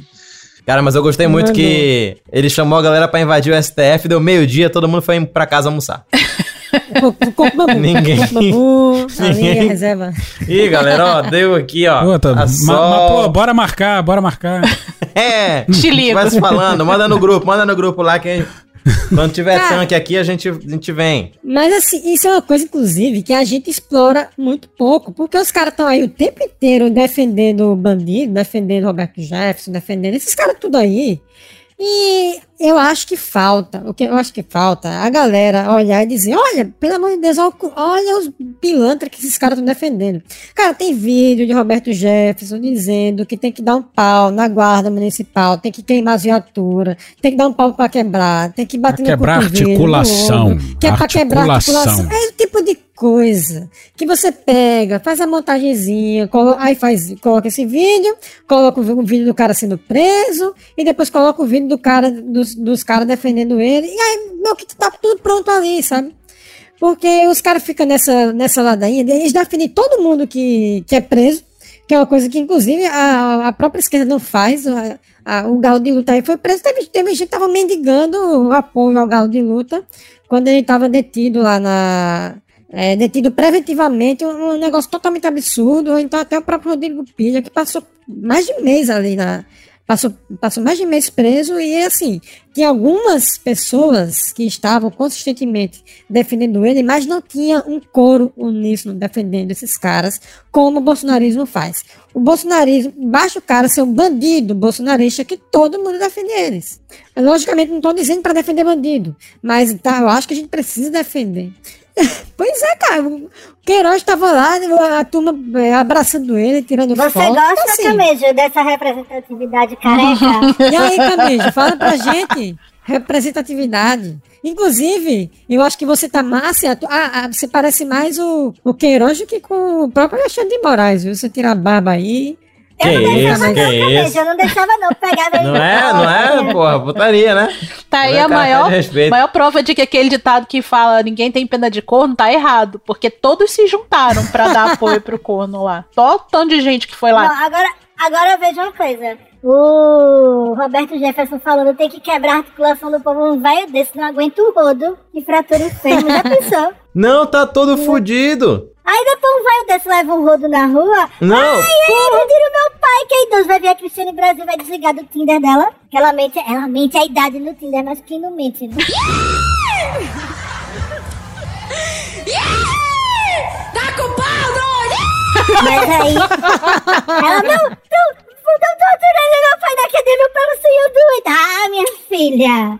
Se ele aguenta, se ele aguenta falar, ele aguenta sofrer as consequências também, é o que eu acho. Não, Tem que parar o- com esse negócio aí. Galera na Globo News tava lendo o prontuário do, do Roberto Jefferson, porque o advogado pediu pra ele ser, fazer domiciliar, eu acho, porque ele tinha. obituário. Eu Ih. quase falei, ele morreu. Não, mas, não, mas dá mais cermezinho, mas dá cermezinho que. que, que... Rajador vem aí, o- rajador cara, vem aí. O, o prontuário dele, a galera Menino. lendo, tipo, ah, o, o advogado dele argumentou que, que ele tá doente e tal. Caralho, tu lembra do episódio do, do, do Chaves, que ele acha que vão matar o seu Madruga? Que ele começa a ler uns negócios assim, sabe? Ele tem patas de galinha e não sei o que. É, exatamente, só que assim, a versão. O cara tem tudo, meu irmão. Tem tudo, tudo, tudo, tudo que tu imaginar, ele tem. Aí. Aí, Tem mas que tá pela 8 já. eu até fui diz. checar os remédios, que, porque pu- publicaram todos os remédios dele, aí eu fui checar os remédios pra ver o que que era. E tinha uns negócios que era tipo, tinha Luftal. Ei, não fala mal do. Luftal. Dá uns peida. peidão na cadeia pra não apanhar, Vai né? dar porrada, né? Precisa do Luftal. Esse vai anda golpista e peidão, quem aguenta? O problema, na Ah. verdade, é que ele tem também um- uma coisa que o Bolsonaro quer muito, que é um partido, né, gente? O PTB, né? Ah, então sim. o Bolsonaro tá sem partido, né? Eu Tem que acho lembrar muito disso, o Bolsonaro tá sem partido. É o Partido Integralista. Brasileiro. É, Agora, muito- o, o Bolsonaro, quando, como o Lucas estava falando, né, do Bolsonaro falha, o bolsonarismo continua. E eu vejo igualzinho isso muito aqui nos Estados Unidos, o, o trumpismo é mais vivo do que nunca, né? Eu viajei pelo, pelo meio oeste há pouco tempo e é Trump country, é, é só faixa do Trump, é, mesmo sabendo que a possibilidade dele ser candidato de novo pelo Partido Republicano é praticamente nula. E se ele sair independente, ele não, não se elege, provavelmente. Mas o pessoal continua na seita do trumpismo. O Trump continua fazendo campanha porque ele precisa do dinheiro. O pessoal continua mandando doação, comprando produto. E é assim que ele se mantém e mantém isso vivo. Mesmo Peraí, que ele peraí, não peraí, seja. Parou. O pessoal doa dinheiro pro Trump. Doa e Olha, muito. 250 Alguém tem que milhões de dólares Trump não é tá? milionário. Não, ah, Mulher, o é, povo não tá doando pra Macedo até hoje. Não, mas uma coisa é você doar o dinheiro, assim, você fazer. Poxa, eu peco tanto, né? Eu vou financiar aqui um terreninho no céu. Aí você entrega pro pastor. Isso aí é um projeto pro pós-vida. Outra coisa é você chegar e falar assim: não, eu vou doar dinheiro pro Trump, porque bichinho tá tão precisando. Onde é que a Melania vai comprar os aços da vitamina C dela, os versáteis de ó? O engraçado disso, né, é que o Beno, na verdade, fez uma vaquinha lá pra é, levantar o muro e ele pegou a grana dessa roubou o dinheiro. Perdeu! A casa caiu! Não, não, peraí. O muro que o Bannon construiu foi entre ele e a miséria. Entendeu? O muro tá lá erguido. Não, não tá não, porque aí deu, agora nessas últimas tempestades que deu lá embaixo, destruiu o muro. O muro tá Não, eu tô falando do muro que ele construiu entre ele e a miséria. Ele não tá passando necessidade. Entendeu? Ele tá comprando as grifes. Jairme, você militou sem prometer. Foi preso, né? O, é, foi preso. O Bannon aqui, o Bannon agora ele tá mais é, é, espalhando as asinhas dele pra América Latina, mais pra Europa, porque aqui dentro o não dá, ele não dá um peido sem, né, sem ter 10 Vamos agentes. fazer uma campanha, gente? Pra todo mundo parar de assistir Seinfeld pra ver se tira dos streaming, pra esse homem perder o dinheiro. Ele tem os É, direitos aí- de Seinfeld. Se você assistir Seinfeld até hoje, o negócio vai mofado daquele, você tá financiando o Bannon. Por isso que os comediantes de stand-up aqui ficam tudo pagando pau, né? Pra não quem? é camejo. Pra quem? Em Seinfeld, melhor comediante. Quando que tu já me viu falar do Seinfeld? Por isso que eu gosto do Luiz C.K. Ele é errado, mas ele é Quem não queria ter um vizinho igual o Kramer, gente? Todo mundo queria ter um vizinho igual o Kramer. Olha, o meu Xandão Awards vai para o fato de ele ter. É muito. Deve ser muito poder na mão você falar assim: ah, eu não quero que ninguém saque e não faça nem. Eu quero bloquear até chave Pix. Hoje. Mas foi o Barroso. Ah, não, é. Isso, isso aí foi o. Foi... Ele proíbe. Mas assim, tem coisa, tem coisa que a PGR que tá pedindo e ele simplesmente autoriza e a mídia tá Uhum. dizendo que foi ele que mandou. Que aí também é meio que já pra criar o buzz ali. Mas assim, né? Tem, tem Nada de PF errado. no meio, tem PGR no meio. Eu, eu acho que tem que vigiar Ipone mesmo, tá ligado? Eu, eu tive um lapso de preocupação lá em 2019, quando começou, se, se o. Se a mão. Se tava pesando demais a mão. Mas depois, quando, quando escancarou mais o sistema todo, o mecanismo todo, aí eu larguei de mão, porque os caras, eles não estão jogando com as ferramentas que as pessoas que estão no democracia estão, deveriam jogar. Então, se, se, se excessos estiverem sendo cometidos, eu acho que tem que, tem que ir pra cima mesmo. E quem achar ruim pode me processar, ou então caçar minha OAB que eu nem tenho. Isso é Lombrosianos do Jair. É isso. Meu Xandão Awards, eu tô em dúvida se foi ele fundar os X-Men ou ele roubar a equação antivida do Darkseid e virar o Superman, sabia? É tudo o mesmo ator que faz. É, o professor Xavier, Lex Luthor, eu tô na dúvida qual foi a melhor dele. Eu acho que fundar os Ai. X-Men, né? Representatividade. Tem feio, tem bonito, tem ruivo, tem alto, tem magro, tem gente azul. É, Ai, é tudo. às vezes eu fico me perguntando se o Michel Temer estivesse aqui, o que, que ele ia dizer agora, hein? Qual que será que foi o melhor mérito do, do Alexandre de Moraes na vida dele? Cortar os pés de maconha. Cortar, cortar maconha no Eu Paraná. queria falar, Michel Temer, Uhum. eu entendi. Eu entendi seu ponto. Faz todo sentido agora, tá? Muito obrigada. Hashtag gratidão. É tudo que temos. Ele falava assim, cuspir. Ele dava golpe, mas dava golpe soft. Todo mundo indo no Google procurar Michel Temer e Alexandre de Moraes. Todo mundo procurando. É, procura aí. Não, primeiro você coloca assim, pessoal. Se você pode brincar de Xandão Awards em casa. É só colocar no Google Alexandre de Moraes, manda e pronto. Deixa o Google completar e você escolhe o que você quiser do repertório. Está tudo providenciado. Estou ansioso para tal execução. Então, Alexandre de Moraes, na verdade, foi, é, conhece bem estruturas de investigações dos estados da federação, porque ele foi secretário de Segurança Pública durante muito tempo. E ele foi, inclusive, quem comandou a Polícia Federal no governo Temer. Então, uma pessoa que conhece as estruturas de investigação e sabe, de fato, como desenrolar isso. Mas o Temer foi preso no governo Temer, quase. Ah, não, quase, né? Quase, né? Quase, né? Ah, meu irmão. Ah, deixa eu interromper vocês só pra é, ler um tweet de Caio Gomes aqui que apareceu na minha timeline. Bem por meio dessa reclamar do Vitor Camejo que me fez ouvir latino. Opa, peço desculpa, viu? Foi qual foi aquele single dele do golpe? É, claro, porra, tem que ter. Cara, você viu o vídeo do Galãs Feio sobre o latino? Não. Que ele fala um negócio assim. O macaco Twelves fugia do latino o tempo todo e a, fi- a- a filha do latino exigiu ser registrada pelo padrasto. Se nem o macaco aguenta ficar do lado do latino. É. Imagina a filha! A risada é uma risada Jair. E quando ele voltou, o macaco preferiu morrer do que ficar do lado. O macaco te matou. O macaco morreu de tristeza, mesmo. Foi horrível. É- essa é uma escolha muito difícil. É uma escolha muito difícil. Ser macaco ou latino? Ou ser macaco do latino? Ser macaco. Ser macaco, ser latino ou ser macaco latino? Cristiano e Pedro, o que é que vocês pensam quando o Bolsonaro, quando o Bolsonaro cair, vai ser em breve? Pedro vai tirar férias. Não, eu tô com a minha planejada já, pá. Vamos, Pedro. Vai pra Acapulco, nós dois. Ei, vamos, vamos, eu tô planejando, real. Porra, sério? Isso aí eu acho que ele cai, mas a parte ruim ainda vai ficar. Ele é só um É. dos. Ele é só uma da, da parte ruim, ainda tem toda esse cara reacionismo, cara maluco, tecnocracia. Isso aí ainda vai ficar e isso demora alguns anos, décadas talvez, para tentar Limpar, curar né? isso aí. É, Não, então, o Bolsonaro caiu, o Brasil não vira Noruega, Pedro, é isso? Não, não, não vira não. Porra. a gente eu vai ter o sou- nosso próprio Cavaleiros dos Aguardem, né? Eles vão É. ficar contando que nem é. Porque aqui é sério, a gente tira sarro, mas eles esperam mesmo a volta do Trump e não só a volta dele todos os dias com o contador e tudo, mas se não voltar até as eleições, né, que vai ser eleito novamente. Então, assim, tem, a gente vai ter isso no Brasil. Igual, igual. Vamos rir, vamos rir.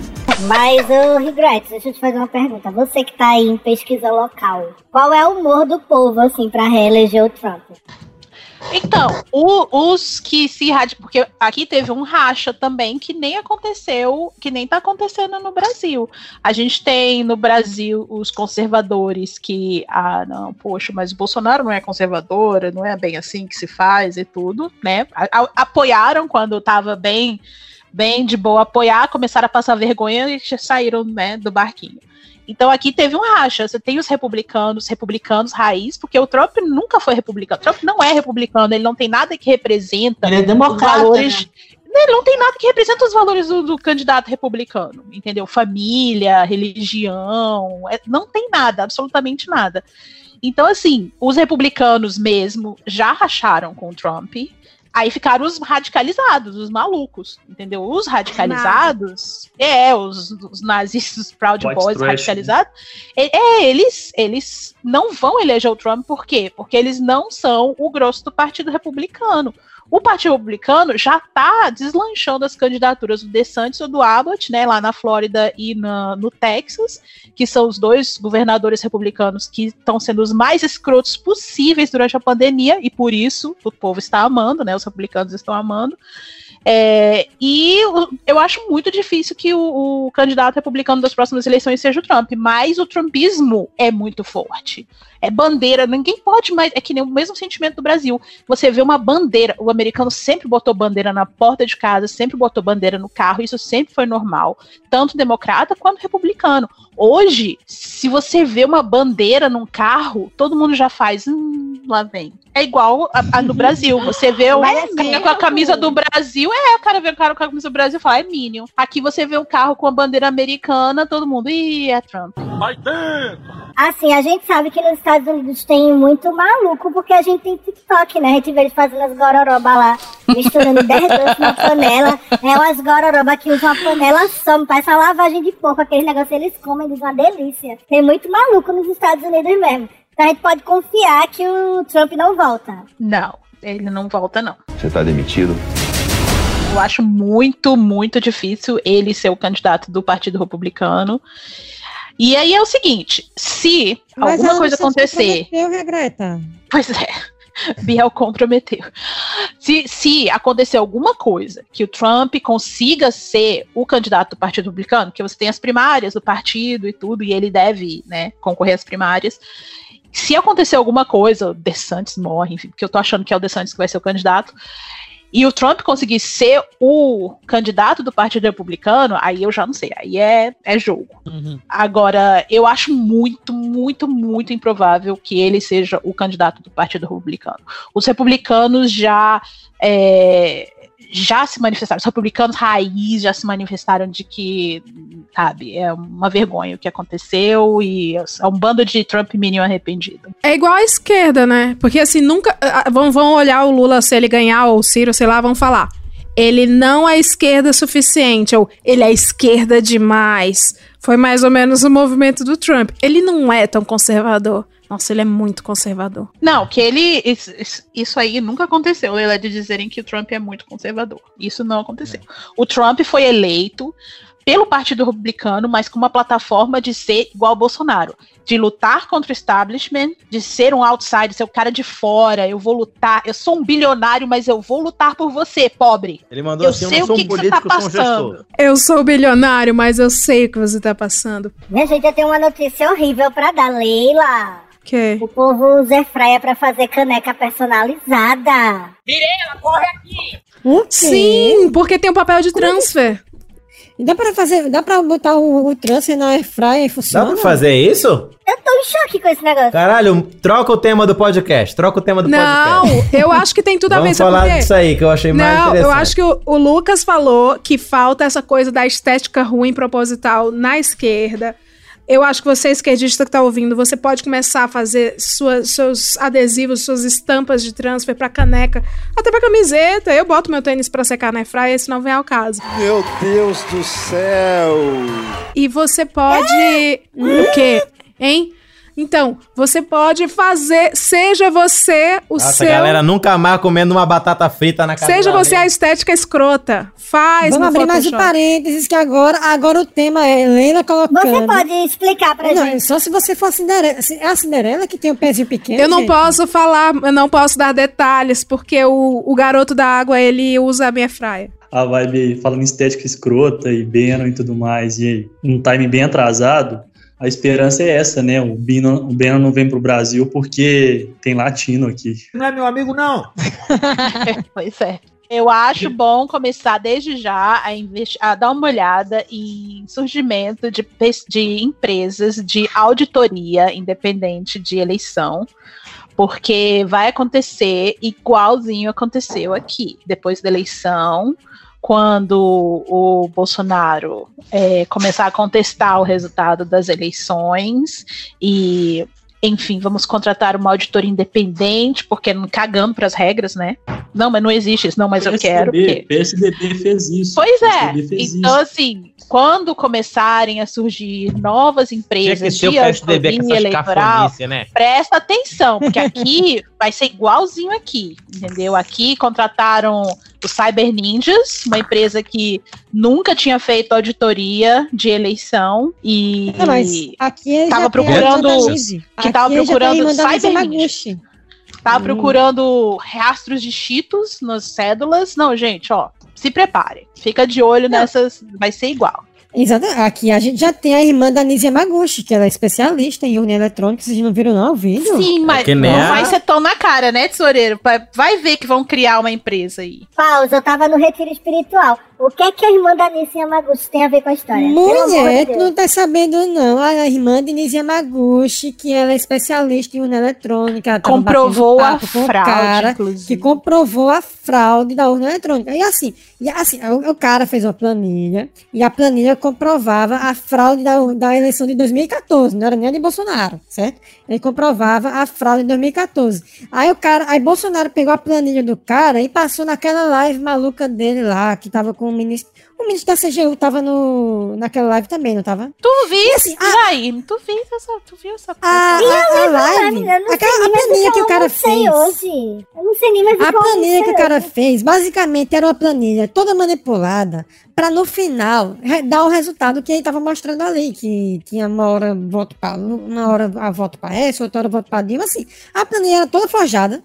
É, era um artifício matemático barato que o cara Sim. utilizou. E, O e Leandro Bolsonaro ainda- Tessler escreveu um bom artigo sobre isso no blog foi. dele. E Bolsonaro ainda interpretou errado. Ainda, ainda interpretou errado a planilha. Porque o, o que o cara falava era uma coisa, o que Bolsonaro entendeu foi outra. E isso assim tudo- como o relatório do TCU, né? Assim É, como o relatório do isso TCU, né? E assim, o que é interessante é que isso foi veiculado na TV Brasil, ou seja, está institucionalizado a coisa. Porque isso é uma coisa que tem no bolsonarismo, que o Bolsonaro fala as, as merdas dele na live, e aí às vezes eles ficam se, utilizando o argumento de que ah, é a opinião pessoal do presidente, mas essa live em específico foi veiculada pela TV Brasil, então pode botar o carimbo de governo federal ali nela, e aí isso dá um excelente recibo para as investigações do TSE, que é mais um motivo de Bolsonaro tá, tá, tá batendo de frente com a turma aí, porque agora ele tá começando a ser investigado. Inclusive, tem uma coisa que muito, pelo menos, me agrada e encanta meus ouvidos. Quando o tesoureiro fala tá- assim. Que ele dizendo que tá morto, tá cagado de medo de ser preso. Ele tá, ele tá cagado de medo Quem? de ser preso. O Bolsonaro. Ele tá, tá Não louco. é Cris, sabia não. Na verdade, existe uma corrente que- bastante interessante que fala que é, esse movimento todo dele, na verdade, é para simplesmente negociar pós-mandato a não prisão do mesmo e de seus asseclas aí, né? Achou errado, otário? Então ele chantageia, entre aspas, aí, as instituições com esses movimentos, né, paralegais, né? Mas outra coisa que a gente tem que lembrar é durante o Joesley, o Joesley Gate, né, o Oecinho simplesmente perguntado com aquela questão do, do sobre as eleições, né, porque ele fez essa auditoria, entre aspas, ele falou que era só para encher o saco, né? Isso deu muito pouca repercussão. Mas ele falou que era só para encher o saco. Mas também buchitagem dele também, né? Esse papo de, ah, não, é zoeira, meu, brincadeira. É... Sabe, é, tipo, ele tava querendo mesmo tumultuar o processo, assim, e era uma... E meio mecanismo que ele fez Porque ele tava de. Como é? Tinha até papel, cara. Que a PF achou, não foi na, na casa dele com os canhotinhos, dos dinheiro. os livrinhos Não, isso é mentira, essas Eu coisas assim acontecem. Eu fico com tanta raiva quando eu vejo que quem governa a gente é um monte de gente tonta, de gente burra. Meu, eu queria ter muito nascido na Dinamarca. Mas é isso que alimenta a normal. coisa do plantaram, entendeu? Eu acredito no plantaram, porque não é possível.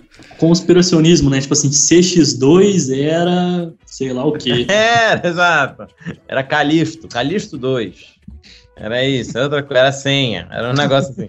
É, e, e- Ah, e, é. na verdade, aí nos Estados Unidos, quem tá morando nos Estados Unidos deve lembrar bem, na verdade, das eleições do Bush e do Al Gore, né? Uhum. Porque o Bush, de fato, teve um processo longuíssimo com relação ao questionamento das eleições. Só que no processo brasileiro não dá para fazer igual aquilo, né? Não é a mesma coisa do processo norte-americano. E meio que o AES tentou dar aquela para ir tumultuando, só que o erro de cálculo dele foi no colo de quem que essa direita ia cair, né? Quem sai perdendo com isso de fato é essa direita moderada, entre aspas, né? Que não volta mais, gente. Acabou esse direita Graças a moderada. Deus. É,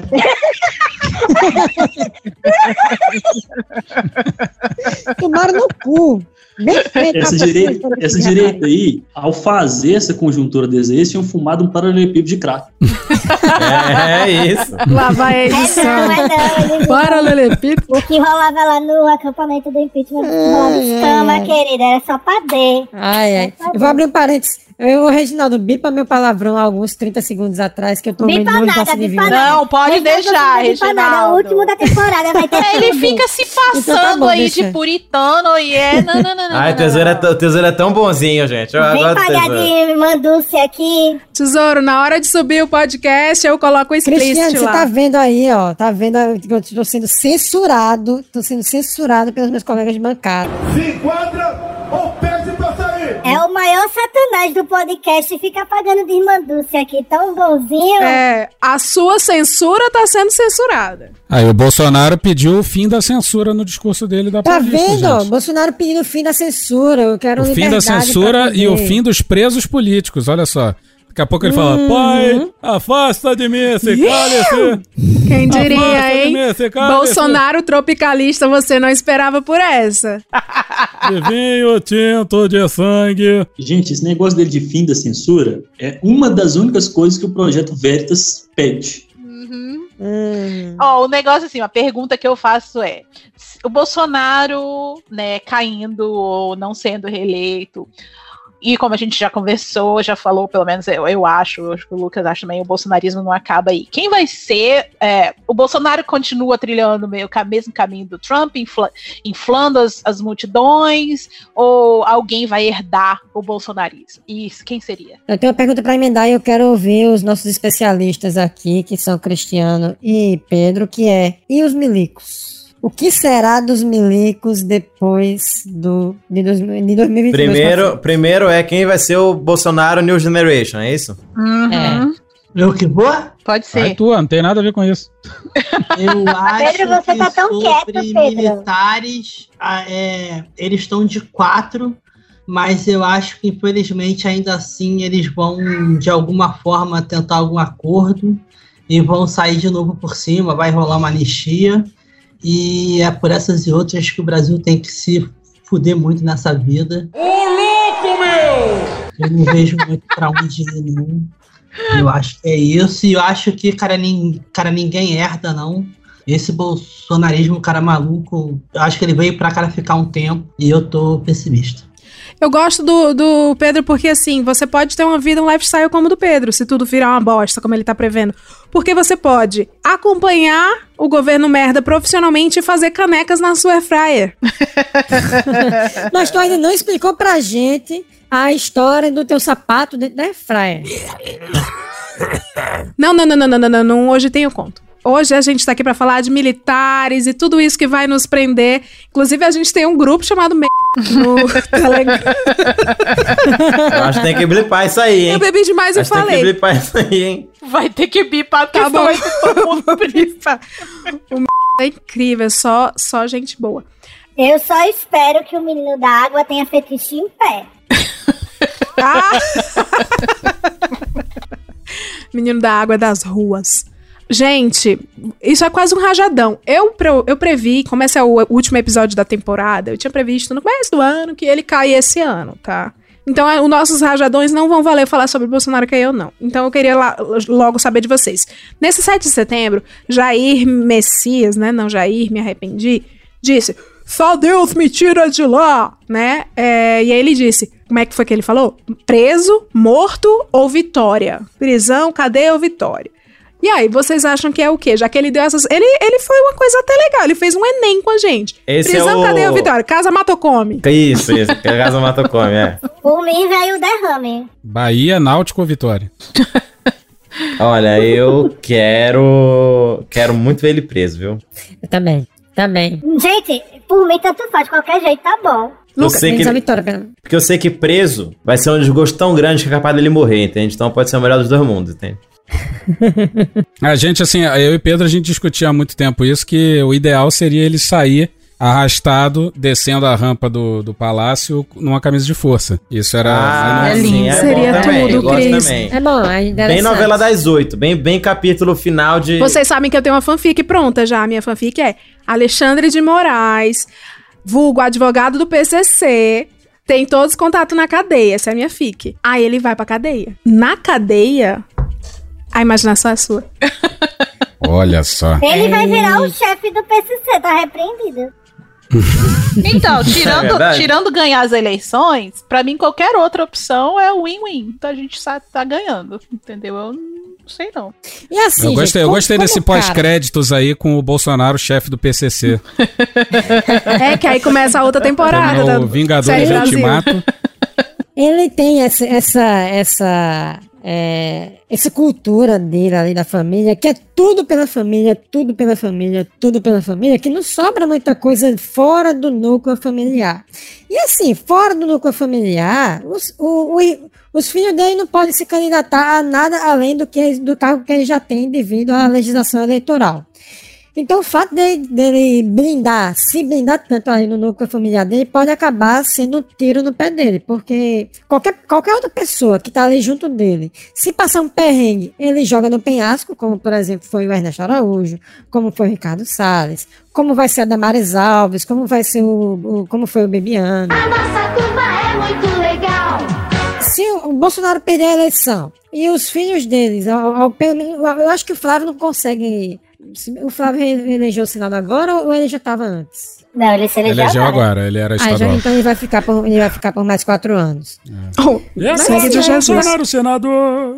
É, vai- o jingle do, do. Flávio Bolsonaro é muito bom, filha da puta. Como é, como é, como é? Alô, meu povo! É Flávio Bolsonaro! 177! É melhor já ir se acostumando! Como é que é? Aquele, como é que é? Aquele que, que combate. Como é que é? Aquele que defende a liberdade, que luta contra a corrupção. Porra, maravilhoso. Alcione dando voz aqui no. República de Bolchevique. Eu sou mais os vereadores do Ceará que mete o Pink Floyd sem pagar direito. É. é É, eu gosto. é, né, né, né, 25. É nele que eu vou voltar. Saúde, lazer e Mas uma educação. coisa que a esquerda tem que aprender é voltar a fazer jingle, porque não teve jingle que, que ficasse páreo com Bolsonaro é norte, Bolsonaro é O homem disparou. O homem disparou, ele fez um case, É. que foi o jingle de todos. Era só trocar o veja, nome Leila, veja, e a esse causa. o homem disparou, ele é genérico. O É, ele é genérico, é qualquer o infeliz da Costa Oca conseguiu fazer o povo cantar Lula mentiu, PT roubou, treme, comunista, o gigante levantou. Como é que pode, minha gente? Como é que pode? Não, e o mais legal é que o prime a primeira palavra do jingle desse jingle do Bolsonaro é Norte, Bolsonaro é Nordeste é Lula. a primeira palavra. E detalhe, Norte e é- Nordeste não votam nele. Lula mentiu para o Brasil inteiro. PT roubou todo o nosso dinheiro. O Hour de Jingle vai pro Naldo e pra Clarissa Garotinho e o Rodrigo Maia, né? Não podemos esquecer essa pérola de jingles aí, não, entendeu? Já, se a gente vai disputar, eu vou outra vez botar minhas cartas aqui também, então, dá Ah, licença. então, pô, manda ver aí, velho. Dá licença? Então eu quero que todo mundo agora, por favor, vá no YouTube e procure Abidon. Não, YouTube não. Você vai Eu achei que fosse-. Ah, eu vou tá votar bom, no com Claudir. certeza. Abidon, Lembra do Abidon, pô. Claudir? Abidon era assim. É A, é B, é D, é O, é N. Abidon, Abidon, Abidon. Só que tudo isso ele com uma, numa balsa, lá no Pará, em cima de uma balsa, com as suas abidonzetes. Abdetes. ah, então não, se for assim, eu vou, eu vou puxar o João do Biscoito. Meu Deus do céu. João do Biscoito é bom também. Puxa pra gente, então. 15, 6, 7, 8, João do Biscoito, eu vou votar. 15, 6, 7, 8. Pera aí que eu vou virar minha cadeira aqui. Pera aí que eu vou virar minha cadeira aqui.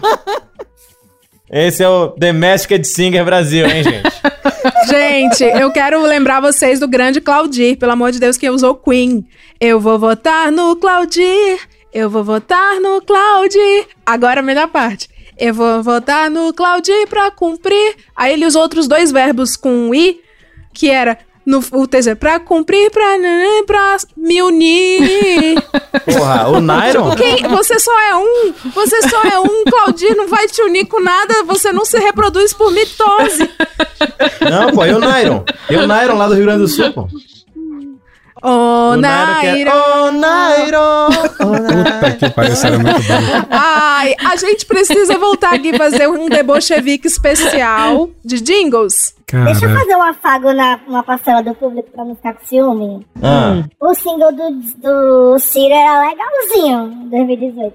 Era Ciro, Como a era? gente quer mudança. Ciro, Ciro, a nova esperança. É Ciro na cabeça e o coração. É Ciro, presidente, presidente, presidente do Brasil. Ai, eu esqueci completamente. completamente. Ciro. E o ritmo É verdade. era tipo, você jogava o cabelo, assim. Tinha uma página no Facebook que eu acho Tem que um, era- é, tem um era- ritmo de música de anime, né? Parece que tá a, a abertura de anime. É uma página que eu acho que se chama Cia Punk Vivo lá no Facebook. Que eles fizeram um clipe com todos os memes, assim, é fantástico. Foi a melhor campanha gratuita que eu já vi. Mas 12%, felizmente, não foi suficiente. Bichinho. Mas assim, Ciro, não tendo Lula, a gente é 12 na cabeça. Com certeza. Olha, é 12 na cabeça, não repita isso nunca mais. Você entendeu o que você falou? O quê? Não, 12 na cabeça, não no 12 na sentido cabeça, da... Resident Evil. Exatamente. Exata... Não.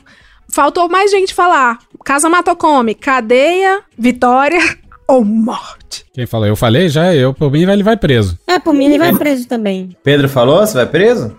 Por mim, vai todos os filhos presos antes e só ele depois vai preso.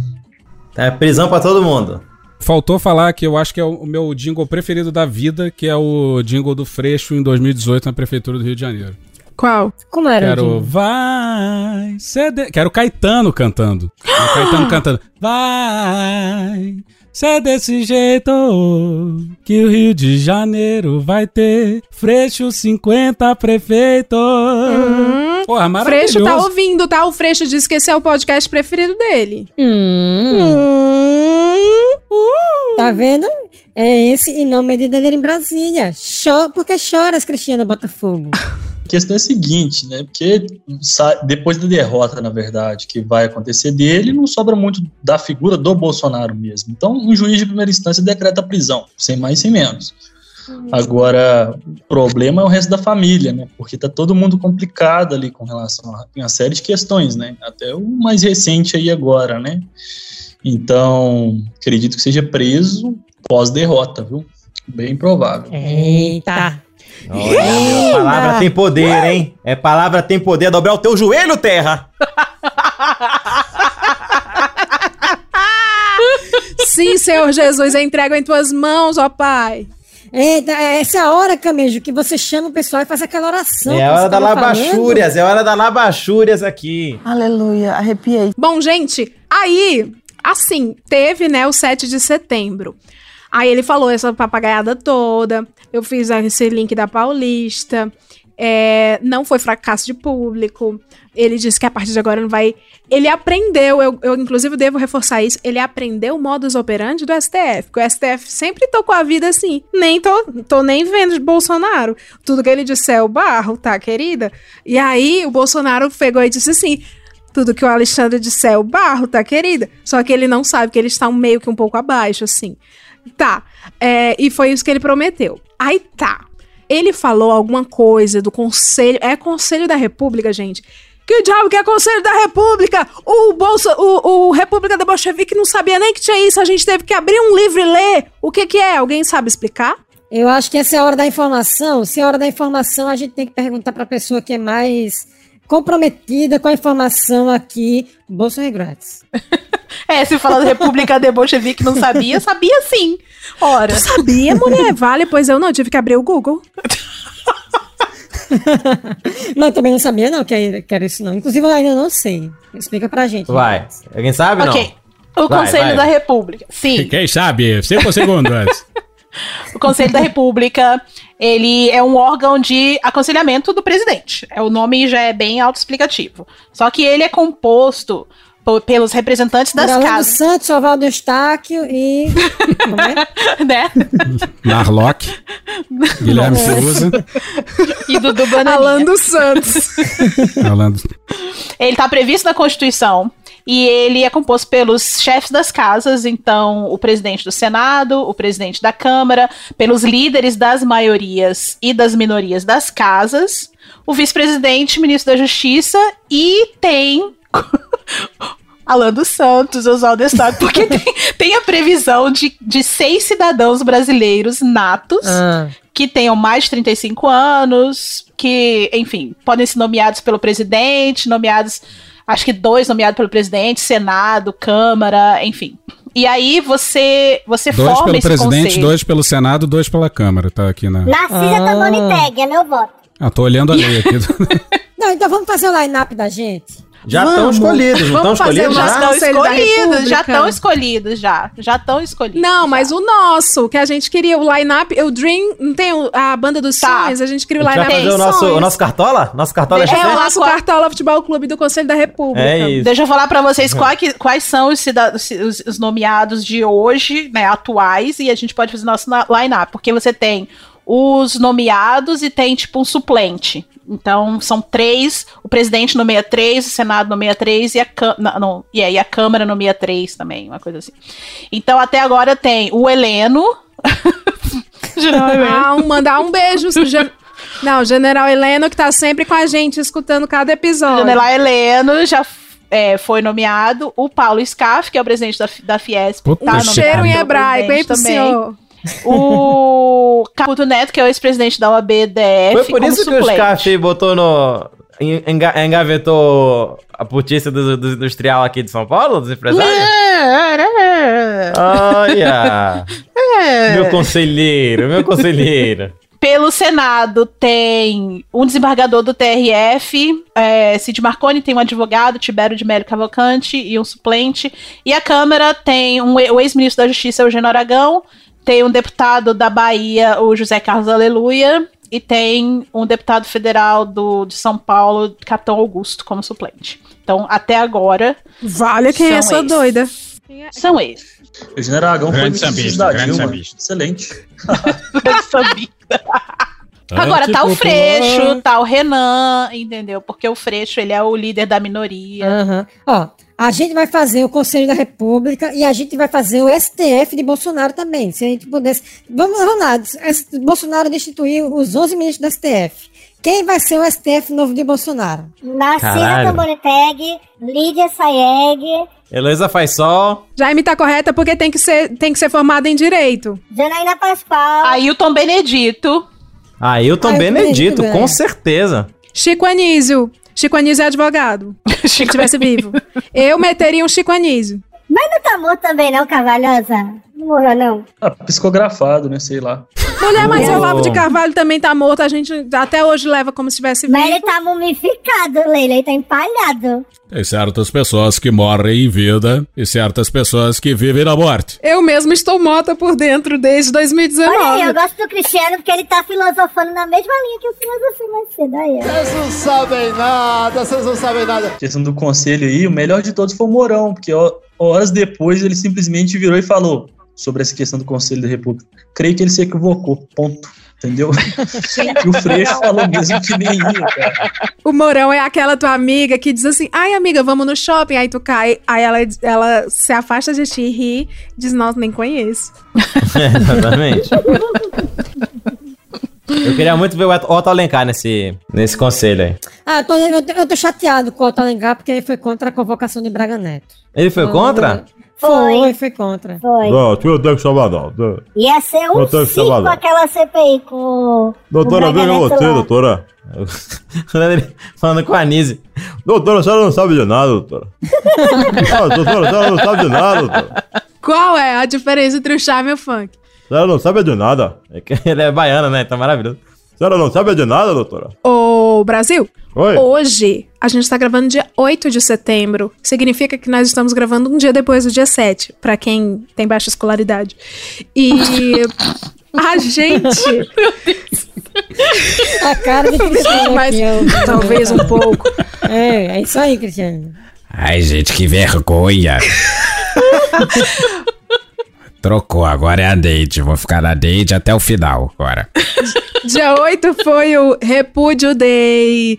A gente inaugurou na nossa república é, a Repu- República Federativa do Brasil.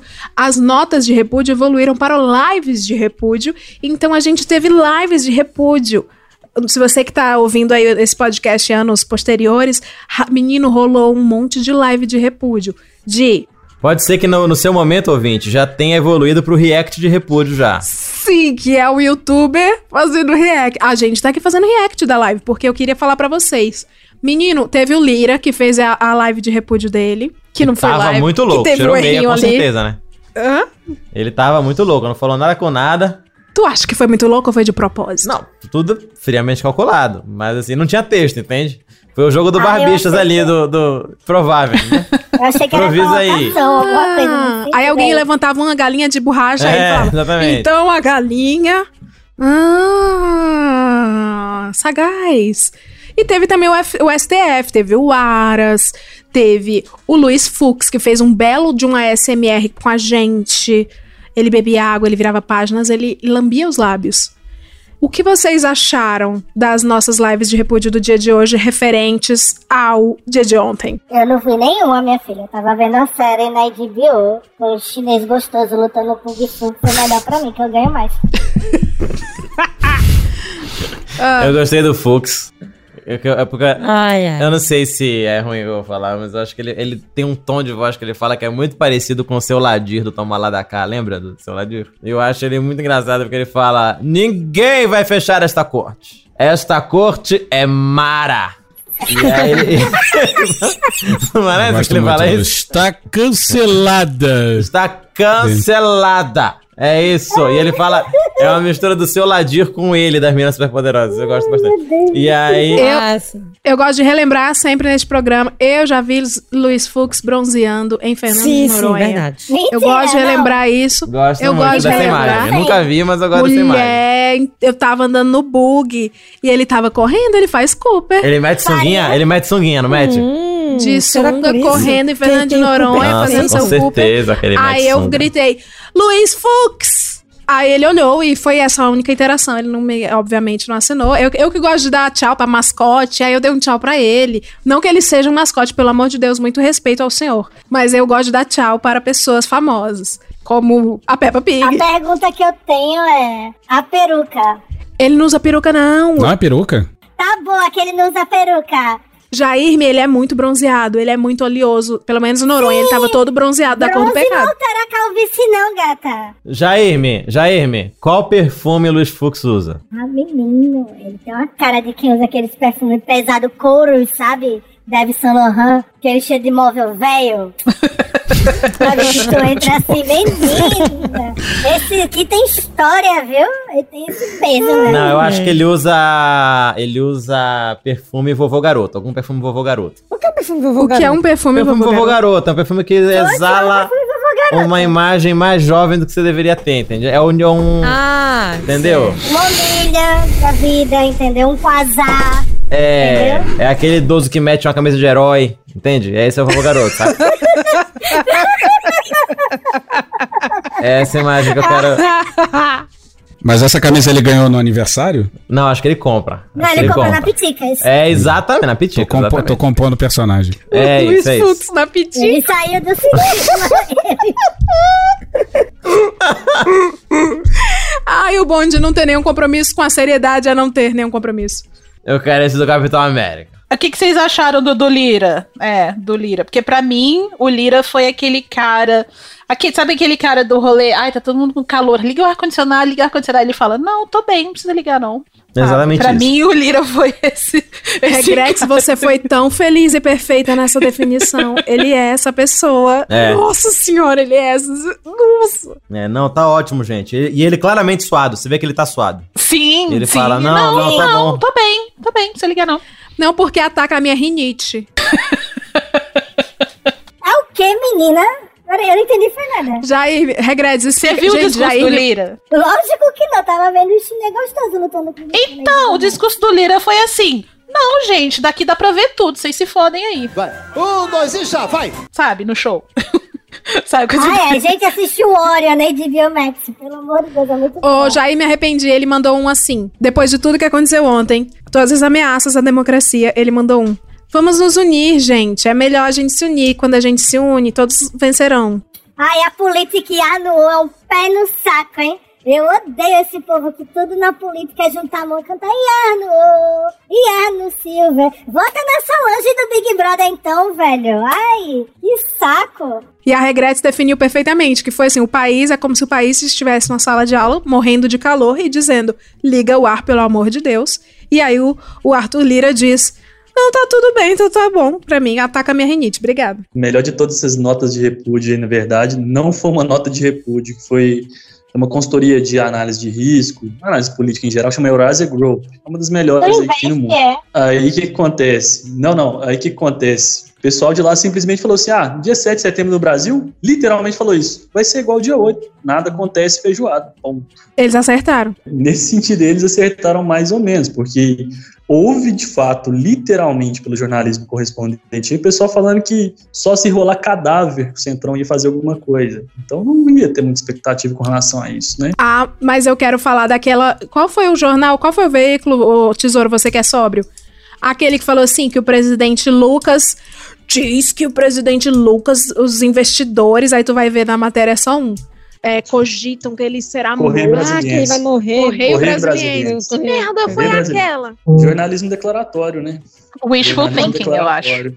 Mas Exato. isso daí, gente, Exato. é o mercado. Toda vez que apareceu o mercado falando na matéria, pode ter certeza que é o jornalista conversando com um só. É como se você tivesse ido, sei lá, no mercado lá do Maranhão e tivesse só uma banquinha, aí ele vai lá também. Mas e aí, hein? O que, o mercado tá achando? Aí O mercado faz, é um senhor no "Não, olha, mercado." A gente quer aquele candidato dali, entendeu? Porque aquele candidato dali vai render mais dividendos pra nós, não sei o quê. Isso é bom pro país. Ah, ia ser mais, é, fui consultar o mercado e falou: não tem, não tem um abacate maduro. Você vai comprar uma fruta, tá tudo verde.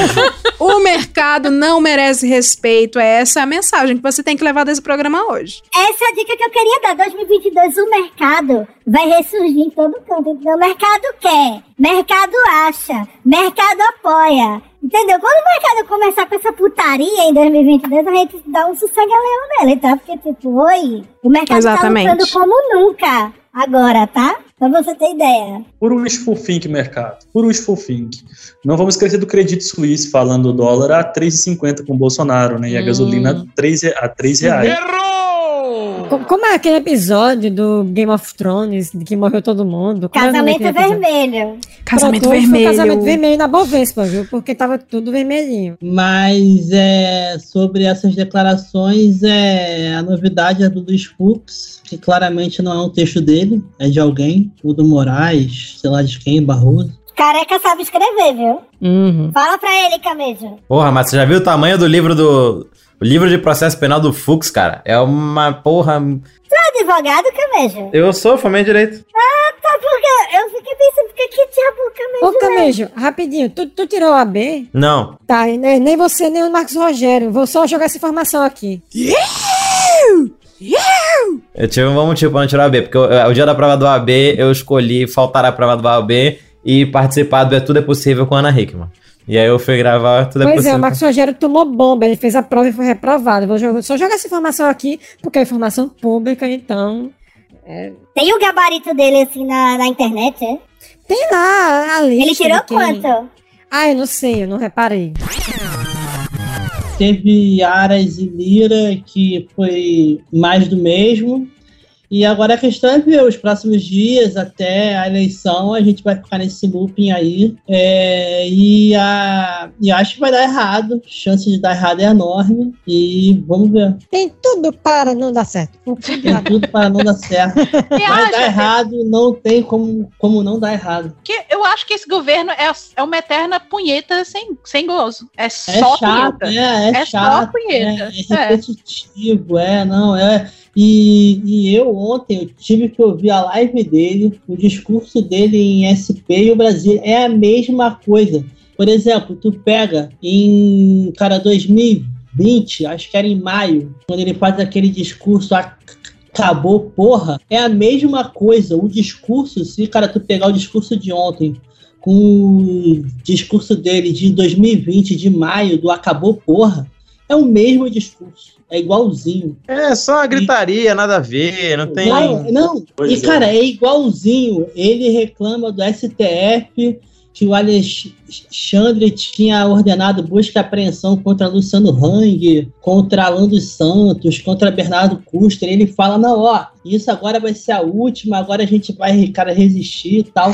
É a mesma coisa, rolou a mesmíssima coisa agora, mas É, com, cara, É pessoas a mesma na estratégia rua, do Trump. verde e amarela É a tal. mesma estratégia do Trump. Exato, não. A não, igual. é- Mesma estratégia É, do Trump. é, cara, a igualzinho. aposta sempre, entendeu? Exato. E eu acho que vai ter alguma coisa até a eleição, porque não tem a cara menor possibilidade de eles em 2023 darem poder pro cara Lula. Não vão, maneira alguma, eles vão inventar alguma coisa. Eu acho que no fim das contas eles vão tentar alguma coisa aí, cara, vai dar errado. E eu espero que eles sejam condenados e presos. Mas eu acho que isso é otimista demais. E é isso. Quero ver tirar ele de lá agora. Quero ver tirar ele de lá agora. Que tristeza depois do otimismo. É, não, então, é. Não, gente é engraçado, a gente faz pi- piada e tal, mas na real é triste. É essa mensagem otimista pro Brasil que Pedro Dalton. Eu tô mal, eu tô mal. Não, peraí, mas vamos tentar mudar isso aí. Vamos tentar Pedrão mudar isso aí, Good Vibes. O Medo e Delírio tem que encerrar todo episódio com palavras de inspiração do Pois é. Pedro. ele Pedro. deixando uma, uma mensagem. Ele é o novo bom dia Ele do deixando uma mensagem positiva pra galera. assim. Pedro Arreia Lombra. O futuro de todos é a morte, então por que a esperança, né? É, ele é o, o filho de Schopenhauer. A vida é um pêndulo que oscila entre sofrimento e dor. Uma boa noite a todos. Boa noite. A vida é uma mera linha de tristeza com pequenos nós de felicidade. A gente queria que, em vez do rajadão, que a gente sempre encerra com o rajadão, que são as previsões, né, pra política e futuro do Brasil. Mas, em vez do rajadão, a gente queria encerrar. Pedro me fudeu nessa, porque a gente queria encerrar com uma palavra de esperança. Ah, mentira. Porra, Pedro, me dá um beijo primeiro, cacete. Já me fudeu assim no Não, centro. eu posso. Eu acho que em algum instante, sei lá, nos próximos, talvez, quatro anos, 45 seis anos, anos, 50. oito anos, a gente bater a maturidade, cara, suficiente de de ir para os caramelicos e enquadrar eles tal. Não acho que isso vai ser agora, não acho que isso vai ser com Lula. É, eu acho que ainda vai, cara, rolar esse looping deles essas ameaças, cara, golpistas tal, mas eu acho sim que daqui a um, sei lá, uns quatro anos, oito anos, talvez a gente vá ter essa maturidade. Então a gente tem que ficar aí nessa cara, nessa cara torcida para que isso dê certo, mas eu acho que isso não vai ser em curto prazo não. Estou ansioso para tal execução. A merda é que a, maturidade que tem que aparecer não é nossa, né? É. O cara otimismo é de médio para longo prazo, não é para Não, ô, Regredes. Porque assim, é uma palavra de otimismo. Mas é uma palavra de otimismo ali, né? distante, mas é. é. É, é um otimismo dark. É um. não é? Otimismo, é otimismo um otimismo, você financia o seu otimismo ali 36 meses, 48 meses. Lembrei daquela É. fantoche que fala: Eu sou triste, eu sou É. triste. Mas Ah, não é difícil. Está difícil se manter gótico no. Brasil. É, Regredes, eu posso incrementar uma coisa no seu pedido? Eu vou pedir, já que assim, a gente é um podcast de esquerda e as lideranças de esquerda escutam. Então, Ah, se é. escutaram até agora, olha, estão de parabéns, viu? Ah, então de parabéns, são duas horas já. Tô até preocupado, cara, porque o Lula ouviu isso aqui, seguiu todo mundo, não me seguiu. Eu falei, porra, falei alguma merda, algum episódio. Tô tentando lembrar aí, falei Qual é, merda. qual é a dica que vocês dão, entendeu? Para, assim, porque é aquela coisa, não é só ganhar, é governabilidade. É, Pedro, já aproveita e engata aí. Dica de beleza, vamos chamar de dica de beleza para se manter no poder. Ah, eu acho que a gente tem que, cara, focar muito mais em deputado, senador, do que, cara, cabeça de chapa. Eu acho que a gente só vai, cara, mudar quando tiver Senado muito mais cara lúcido do, do, do que é hoje, Câmara idem, e eu acho que a gente olha pro cara lado errado quando a gente deve olhar para esse. Mas não se iluda. Como De diz a. Xuxa Verde, muito bonito. Cara, eu acho que o Lula ganhando, ele vai fazer. Eu já, acho que ele já tem na cabeça dele que ele vai fazer. E eu acho que ele vai fazer muito parecido com o que ele fez da outra vez. Vai meter aquele keynesianismo show para recuperar a economia. Vai construir ponte do lado de ponte, prédio em cima de prédio. E vai fechar o bonde com a rapaziada. E vai todo mundo abrir um sorrisão. E aí. E aí. Vai se manter- Os tigres, os tigres. Bebê. Bom, a gente vai abraçar os tigres. Exatamente.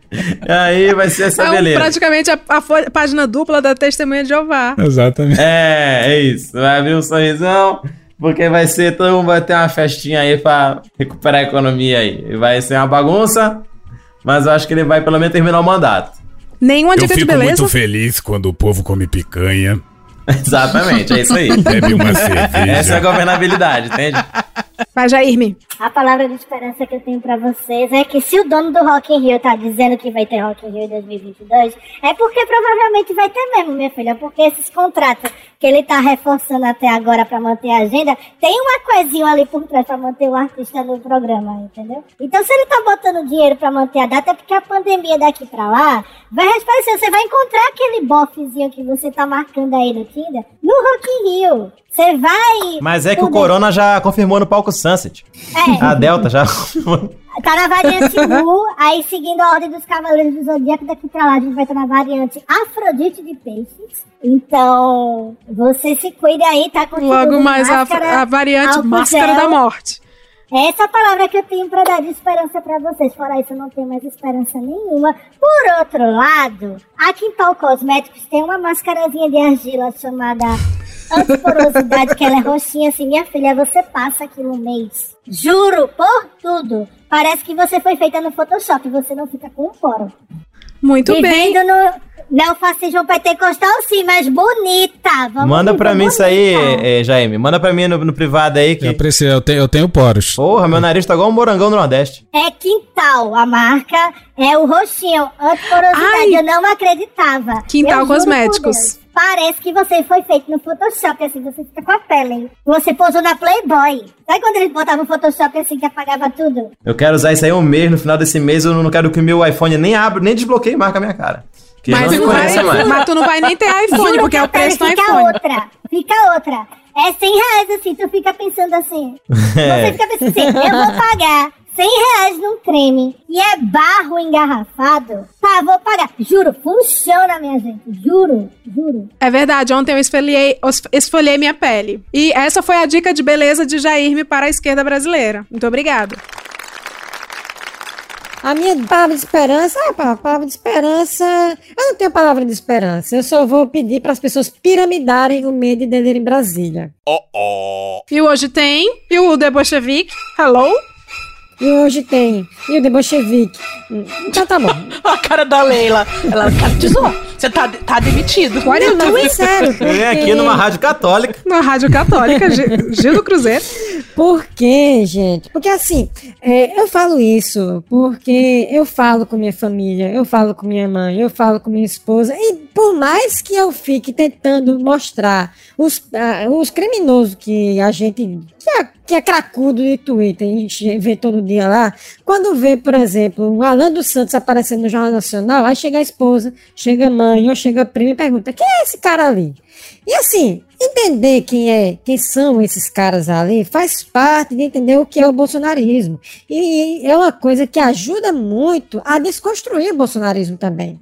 Porque o bolsonarismo é uma coisa que, vindo de lá da base evangélica, é uma coisa que se que, que, que constrói uma imagem de si mesmo, que quando a gente mostra é, efetivamente o que eles defendem, os objetivos comuns que eles coadunam e as mídias que eles se, se apoiam e financiam ali de uma forma ou de outra, não diretamente, mas às vezes indiretamente, mandando otário ir lá pagar dinheiro para eles, quando a gente começa a mostrar o cenário completo, meio que desnuda aquela imagem de conservador, cristão, etc., que eles a muito custo tentam construir. Então, eu acho que é um papel da gente entender o que é esse bolsonarismo tosco que, que se instituiu aí e utilizar as, eh, as informações que a gente tem, que não são poucas, desses caras falando mal de vacina, esses caras dizendo que Donald Trump ganhou a eleição, as coisas absurdas que são consenso, são senso comum, sabe?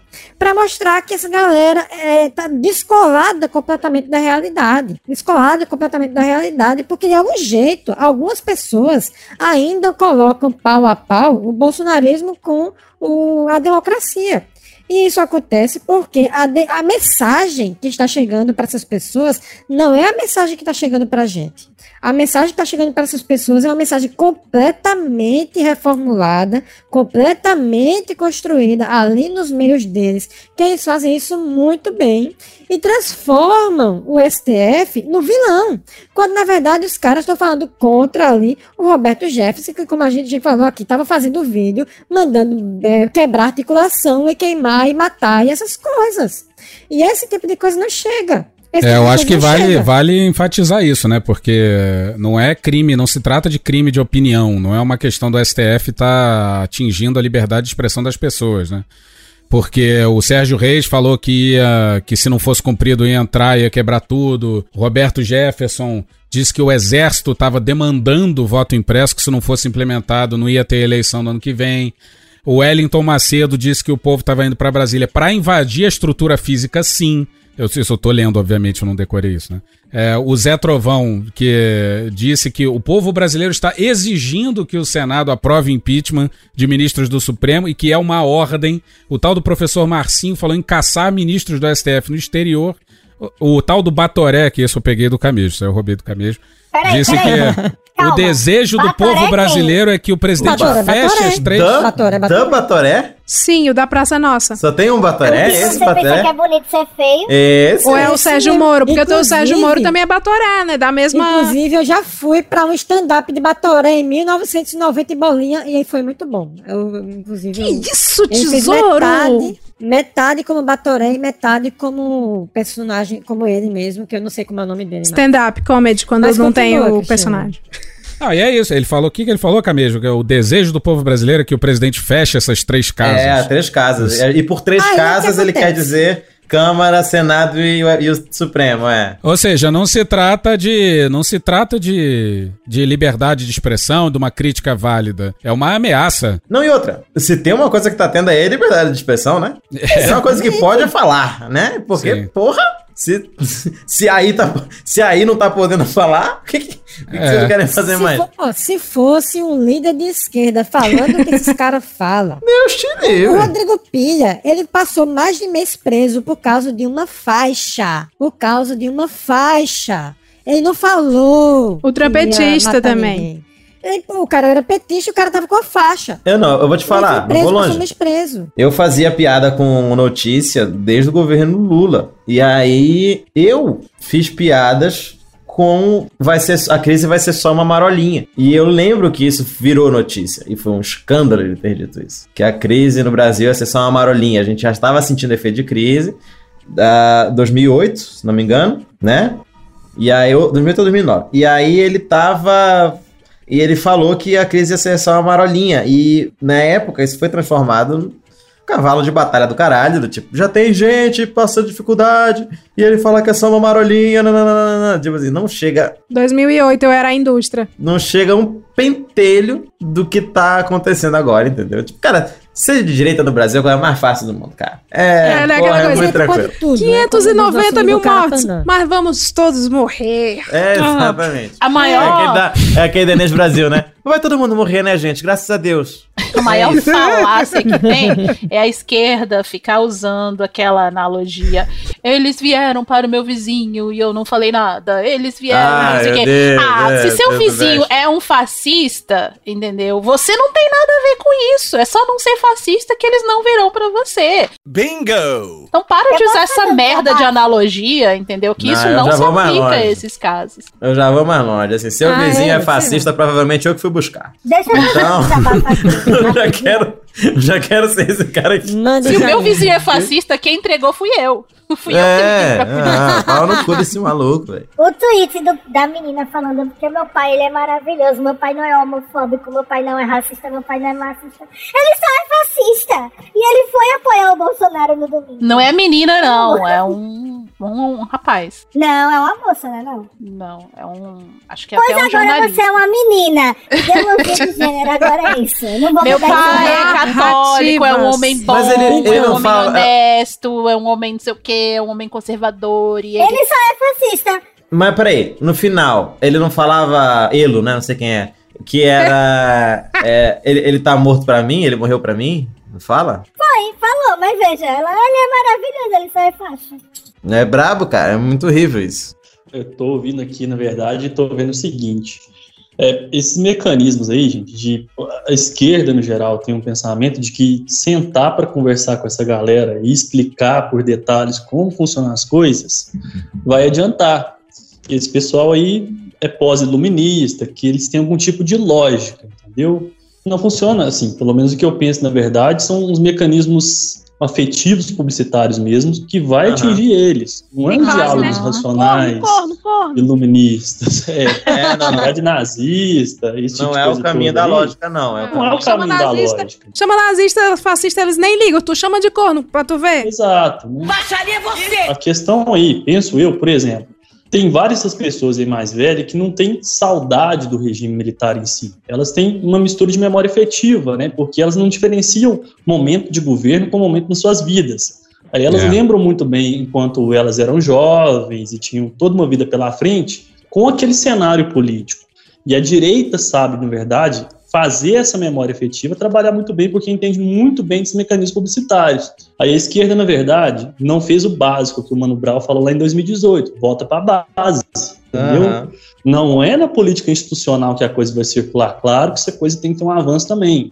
Só que aí a gente vê, na verdade, a esquerda pensando que os cenários econômicos e geopolíticos de 2003 vão se repetir. Não vão, gente. Isso é ilusão.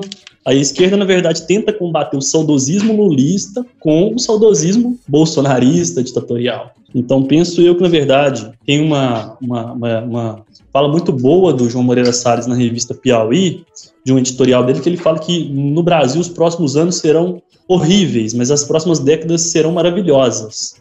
E penso eu que seja assim também, porque o fato é que esses mecanismos que a gente está enfrentando agora são inéditos. Né? A gente não tinha uma extrema-direita em 2003, não tinha uma extrema-direita em 2010. Essa extrema-direita surgiu, na verdade, já vem sendo cooptado há muito tempo, mas a partir de 2012, 2013 e assim por diante. Enquanto a gente não entender que o problema é a uberização do trabalho, o problema é que essas pessoas, na verdade, entender os mecanismos neopentecostais, não começar a dialogar com esse pessoal de fato, né? Não é só ir lá no Edir Macedo fazer igual o Lula e a Dilma fez e continuar a caminhada, não. Esse pessoal, na verdade, tem um simbolismo maior por trás disso. E nos Estados Unidos aconteceu a mesma coisa. É uma mistura de símbolos de Israel como terra prometida e eles acreditam que vai haver um novo tempo. Né? Essa questão toda, bastante interessante da gente abordar em mecanismos publicitários afetivos, vamos dizer assim. Então, para deixar uma mensagem de otimismo, a esquerda ainda não chegou lá. A esquerda ainda está nessa questão clássica, panfletária, de uma classe trabalhadora da década de 90, entre aspas, neoliberal, e não largou esse discurso, gente. O pessoal está tá pensando que enfrentamento é contra o político de FHC de privatizações. E não é só isso, vem uma enxurrada de coisas por aí. E aí penso eu que, assim, para deixar um discurso bastante, né, você pediu uma dica de beleza para esquerda, é colocar foto Lula de sunga. Você entendeu? então, peraí, calma. Peraí. Lula de coxa e sunga funciona melhor do que. É o único mecanismo que o Lula fez aí nos últimos tempos que do, pautou a rede de fato. Janja está em suas Mas mãos. você leu, Leila, a imagem do Lula através da semiótica? De sunga? Li, mas eu vi as pessoas só falando. Gente, assim, eu, é, pra mim não era nada demais aquela foto. Eu não entendi a comoção, mas não, enfim. calma, vou lhe explicar. É muito simples. O Lula, todo mundo fala assim do Lula. O Lula já tem não sei quantos anos, pra que, que ele vai concorrer? Aí o Lula posa ao lado da Ah. companheira dele, com as coxas expostas, entendeu? Com Eu não tô acreditando, Lucas, que tu tá tamanho. defendendo essa foto. Lucas, eu, eu, eu esperava tu falar uma coisa tão. Uma Não, coisa. mas veja, é com, um sommelier é construção de política. significado, Leila. É construção de significado. Você não vai olhar para aquele homem que está ali no vigor do Viagra e vai dizer, não, esse homem não pode ser presidente, não. Entendeu? A lua atrás dele, a lua ficou cheia só porque ele chegou na praia. Antes a lua tava minguante, mas a lua viu ele chegando, a lua subiu pra olhar pra ele. PT, inclusive, vai até trocar a estrela por aquela lua lá. Ele é o próprio página dupla dos livros dos Testemunhas de Jeová, onde ele vai, tudo fica torneado e crossfiteiro. Isso é que eu tô falando sério. Se você for reparar nas pinturas clássicas e tal, sempre tem uma relação do homem, né? A figura representativa dele, pintada, não, não, não sei falar, anatomicamente, lá. E ao mesmo tempo tem um espaço dedicado ao céu, ao espaço, aos astros, ao A divino, representação ao do a divino na arte renascentista. Exato, Ai, exato. Então, tudo isso tem naquela foto. Se você quiser forçar, isso daí, tudo isso você lê. O povo vai ler aquela foto e vai ver, ele pode ser presidente. Se ele tá com as coxas grossas desse jeito, tá com a mulher do lado dele, ele pode governar assim. Pronto. Vocês lembram que, que qual o vídeo que mais hypou do. Lula, né? Depois que ele teve câncer, né? O vídeo depois que ele teve, que ele tava, entre aspas, fragilizado fisicamente, foi um vídeo do véizinho tá bombado, né? Dele malhando e etc e tudo mais, né? Claro que tem essa construção semiótica, mas agora falando sério mesmo. De fato, eu acho que a esquerda tem que procurar algum caminho fora das institucionais, principalmente por movimentos sociais, que é os que mais vêm, na verdade, avançando com relação às conquistas da esquerda, né? E que não são necessariamente movimentos de partidos políticos. O PSOL tem um sucesso muito grande nisso, por exemplo, com o Boulos, gente. A gente tem que lembrar que o Boulos conseguiu uma votação muito boa em São Paulo, no meio do bolsonarismo, através de recrudescimento de movimentos sociais. E com o Bruno Covas jogando pesado, né? E o Bruno Covas também não era, entre aspas, naquela circunstância, tão ruim assim, comparado ao Bolsonaro, né, gente? Então, assim, creio eu que, de fato, é mais ou menos esse caminho que o João Moreira Salles escreveu aí, entendeu? Há esperanças desde que a esquerda mude os rumos, porque se continuar nessa de chamar todo mundo de nazista, de fascista, e de não entender que a gente tem uma classe com problemas econômicos muito sérios ali embaixo, que está sendo cooptada pelo bolsonarismo, todo mundo conhece um Uber bolsonarista, todo mundo conhece um trader bolsonarista, e esse gig economy, que, esse excedente que o neoliberal neoliberalismo formou de desempregados foi cooptado pelo discurso do salvacionismo, pelas conspirações, E isso tem muito de clickbait, né, de se oferecer uma solução instantânea para as pessoas sobre problemas que são muito complexos. Então, defendo que a esquerda simplifique esses discursos, um que publicitário bem mais afetivo que isso, e avance em entender as pessoas na dimensão delas, segmentadas, né? Porque para a esquerda existe classe trabalhadora, a elite, uma burguesia, buralistas e só. Não é assim que funcionam as classes. Então, se não avançar para cima dos neopentecostais, se não entender como esses mecanismos funcionam, vai ser muito difícil de enfrentar isso aí depois, entendeu? Eu, eu ainda vou mais longe um pouco, porque eu não vejo na. Eu, tipo, eu entendo e concordo com essa parte da tua leitura de que a nova esquerda atual brasileira tem essa dificuldade de entender seus papéis de classe. Mas, tipo assim, a mera noção de que existem classes já está meio perdida, entende? Tipo, agora as pessoas sentem que as pessoas agora estão voltando a perceber de novo, entende? De que, É, que inclusive, na verdade, o, o, o lulismo centrou essa questão de classes em cima do consumo, gente. Só isso. O lulismo Uhum. foi a ascensão pelo consumo. Obviamente teve políticas públicas e tudo mais. Bolsonarismo não tem políticas públicas. Bolsonarismo é um estado de guerra permanente. E o lulismo, como toda, assim, como, como toda instituição que compreende no, o prisma por essa questão política partidária, oferece políticas públicas, que é esse gerencialismo. O bolsonarismo oferece uma guerra eleitoral todos os dias, um blefe todos os dias. Cara, agora você falou um negócio, deu uma estalada na minha cabeça aqui de uma coisa. Parece que esse estado de guerra bolsonarista, essa constante guerra eleitoral permanente, se, se assemelha muito à liturgia dos cultos neopentecostais, que é a constante batalha do bem contra o mal. Mas o Ciro tá tentando fazer um rolê assim, né? Ele tá tentando entrar a força literalmente no céu. É assim, agora aqui a Bíblia! E, e eu posso conciliar! Sim, a galera dos Estados Unidos aí vai ver que o Trump também tem muito essa aqui de coisa, né? Porque do Velho Testamento ali, tipo, ah, Davi era o cara mais fraco que se rebelou contra o império do mal. Uhum. Não era o melhor cara que a gente tinha, mas era o cara que a gente tinha.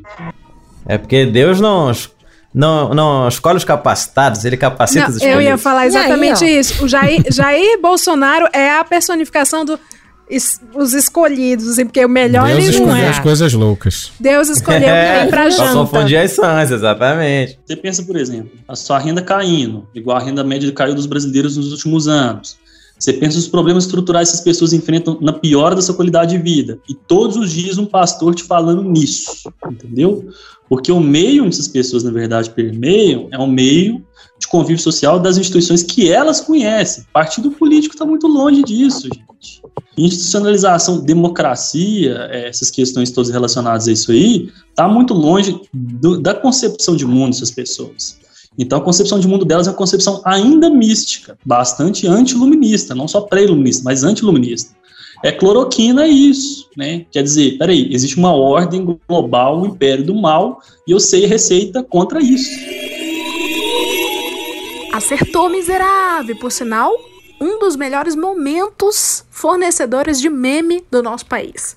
Greve dos caminhoneiros com tomada da Bastilha do STF, que não aconteceu, que foi uma grande histeria coletiva. 10 de 10. E é tudo com base em conspiracionismo, esses discursos deles aí, né? Porque para toda alternativa, igual, por exemplo, estou acompanhando aqui, tem uma greve de caminhoneiros próxima a eclodir, de fato mesmo. Aí, deixa eu fazer o, a, uma, um adendo aqui, porque Jair me arrependi. Acabou de colocar um breaking news aqui, que Bolsonaro mandou um áudio pra galera dos caminhoneiros pedindo, pelo amor de Deus, pra eles acabarem com essa história de greve, porque isso ia ferrar com o governo dele. E aí a gente tá aguardando. Já me arrependi de É isso. truque, menina, é close desse velho. Isso aí, na verdade, é o seguinte: ele dá um duplo sinal, igual o Trump deu com relação à invasão do Capitólio, né? Sabe que pode dar merda e não quer ser responsabilizado. Esse é o fato. Agora, só de Hum. fechamento com essa questão toda aí, é, a gente tem que entender que, na verdade, essa é uma questão que tem que ser, assim, a leitura da esquerda tem que ser uma leitura muito mais aguçada do que a gente tem hoje, com essas questões mais tradicionais panfletárias. Então, eu não defendo, de fato, o confronto direto contra isso, né? Até porque é, não tem solução no confronto direto, tem solução através da conciliação. Então, de fato, a primeira saída seria o Lula, né? Porque o Lula virou establishment, gente. A direita virou establishment. A esquerda sempre foi anti-establishment. Quem mais defende hoje establishment é a esquerda, gente. A o, o centro político deslocou a tal ponto que o Lula vai fazer uma política de centro e muita gente vai achar progressista. E esse aqui é o problema. Uhum. Entendeu? Então, assim, só encerrando aí, queria encerrar minha participação aí, né, com pessimismo não, é com otimismo muito a longo prazo e a curto prazo não dá pra gente desvencilhar um cenário bom não, entendeu? É, um- é um- é uma mensagem de otimismo e uma dica de beleza que é assim. Não adianta só tomar café pra virar voto. É preciso aí, conciliar. Como diz João Carvalho, conciliar, conciliar e conciliar mais um pouco. É ruim? É. É o que tem pra janta? Sim. Exato. E não adianta esperar o, o- não adianta esperar um Lula soviete de São Bernardo do Campo, não. Não, imagina. Não tem pra isso, gente. É o que eu falei, cara. Mas assim, é que- esse que eu falei do, de construir ponte do lado de ponte, essa conciliação deu um suco, entendeu? Vai chamar a rapaziada do empresariado, falar, minha gente, vamos, vem, vem, vem, vem. Vem que o pai cuida, pai cuida. Outro coisa, gente, qualquer coisa, entendeu? Depois, pensa nisso a longo prazo, né? Agora, dá pra fazer as duas coisas juntos. Dá pra aproveitar esse gap de popularidade lulista. Acho que é o seguinte, um caminho pragmático, mas ao mesmo tempo a longo prazo, seria lutar por uma candidatura de Lula como presidente e vice como alguém de esquerda de fato, né? Entre aspas, né? A gente colocaria o Boulos como alternativa do Lula de esquerda, por exemplo. Ah, mas aí as instituições não vão aceitar. Gente, ou é agora, ou é sabe-se lá quando, né? Que é isso aí que você falou mesmo, deve conciliar, conciliar, conciliar, conciliar, mas tem que fazer um papel de introdução, um real político aí mais avançado no espectro de esquerda que a gente precisa de fato, né? Que primeiro de tudo é desmanchar o que está sendo feito desde 2016. Depois a gente pensa em algo a longo prazo. Muito que bem. A, a gente tá triste. Esse é o nosso último episódio. A gente precisa ir. A Regrete está me matando. A gente tá triste. A gente vai terminar com essas mensagens. Assim, isso foi uma consultoria grátis para você de partido. Se você não seguir essa consultoria, eu não sei qual é o seu problema. Então, essa é a mensagem que a gente deixa para você. E esse podcast ele só tem um compromisso com a sinceridade. Fomos todos sinceros. Fomos agradáveis? Talvez não. Mas fomos sinceros. Quando vai ter outro República da Bolchevique? Não sabemos. Talvez esporadicamente, talvez a gente desapareça, né? Como em La Casa de Papel, né, tesoureiro? Você que é o professor. Uhum, apesar de eu nunca ter assistido, mas concordo. É, quando vai ter? A gente não sabe, Se voltar Anjo. como casa de papel, eu posso ser o Belém? Tem o Pode Berlim, ser eu sou o Belém. O Belém. Pois é, pra quem não sabia, esse é o último episódio da República de Bolchevique, terminando em grande estilo, com o Medo e Delírio, que foi super pedido, com camejo, que todo mundo, que foi um dos primeiros a participar, e aí tinha que estar aqui no fechamento também, que todo mundo pede. A gente O agradece. Lucas que é um copeiro. O Lucas Copeiro. O Pedro, Cristiano, o Lucas, Camejo, a gente agradece muito vocês aqui, a gente é muito fã do trabalho de vocês. Você também, Lucas Copeiro. e escutem, entendeu? Essas pessoas, leiam essas pessoas, sigam essas pessoas. E a gente acha que provavelmente vê vocês na retrospectiva. Sim. Uma próxima vida aí, muito em breve, ainda este semestre. Retrospectiva do Bolchevique. Só tem um pedido pra quando a gente fizer a, a retrospectiva de Bolchevique, a gente comece com a trilha do Globo Rural. Eu não posso. é, é. Eu acho, inclusive, que a gente podia encerrar com a trilha sonora do grupo rural. E Não faça isso comigo, eu vou pagar direitos. Ah, então, ouvinte, por favor, pare, pare um pouquinho, bote a trilha do Globo Rural, depois volte, só pra ficar na sua imaginação, ou então fique cantarolando por aí. Ok. Um cheiro. E quem quiser seguir os nossos convidados, todos tagueados aqui na descrição. Até mais. Beijo. Leila, Leila. Beijo. чику чику чику чику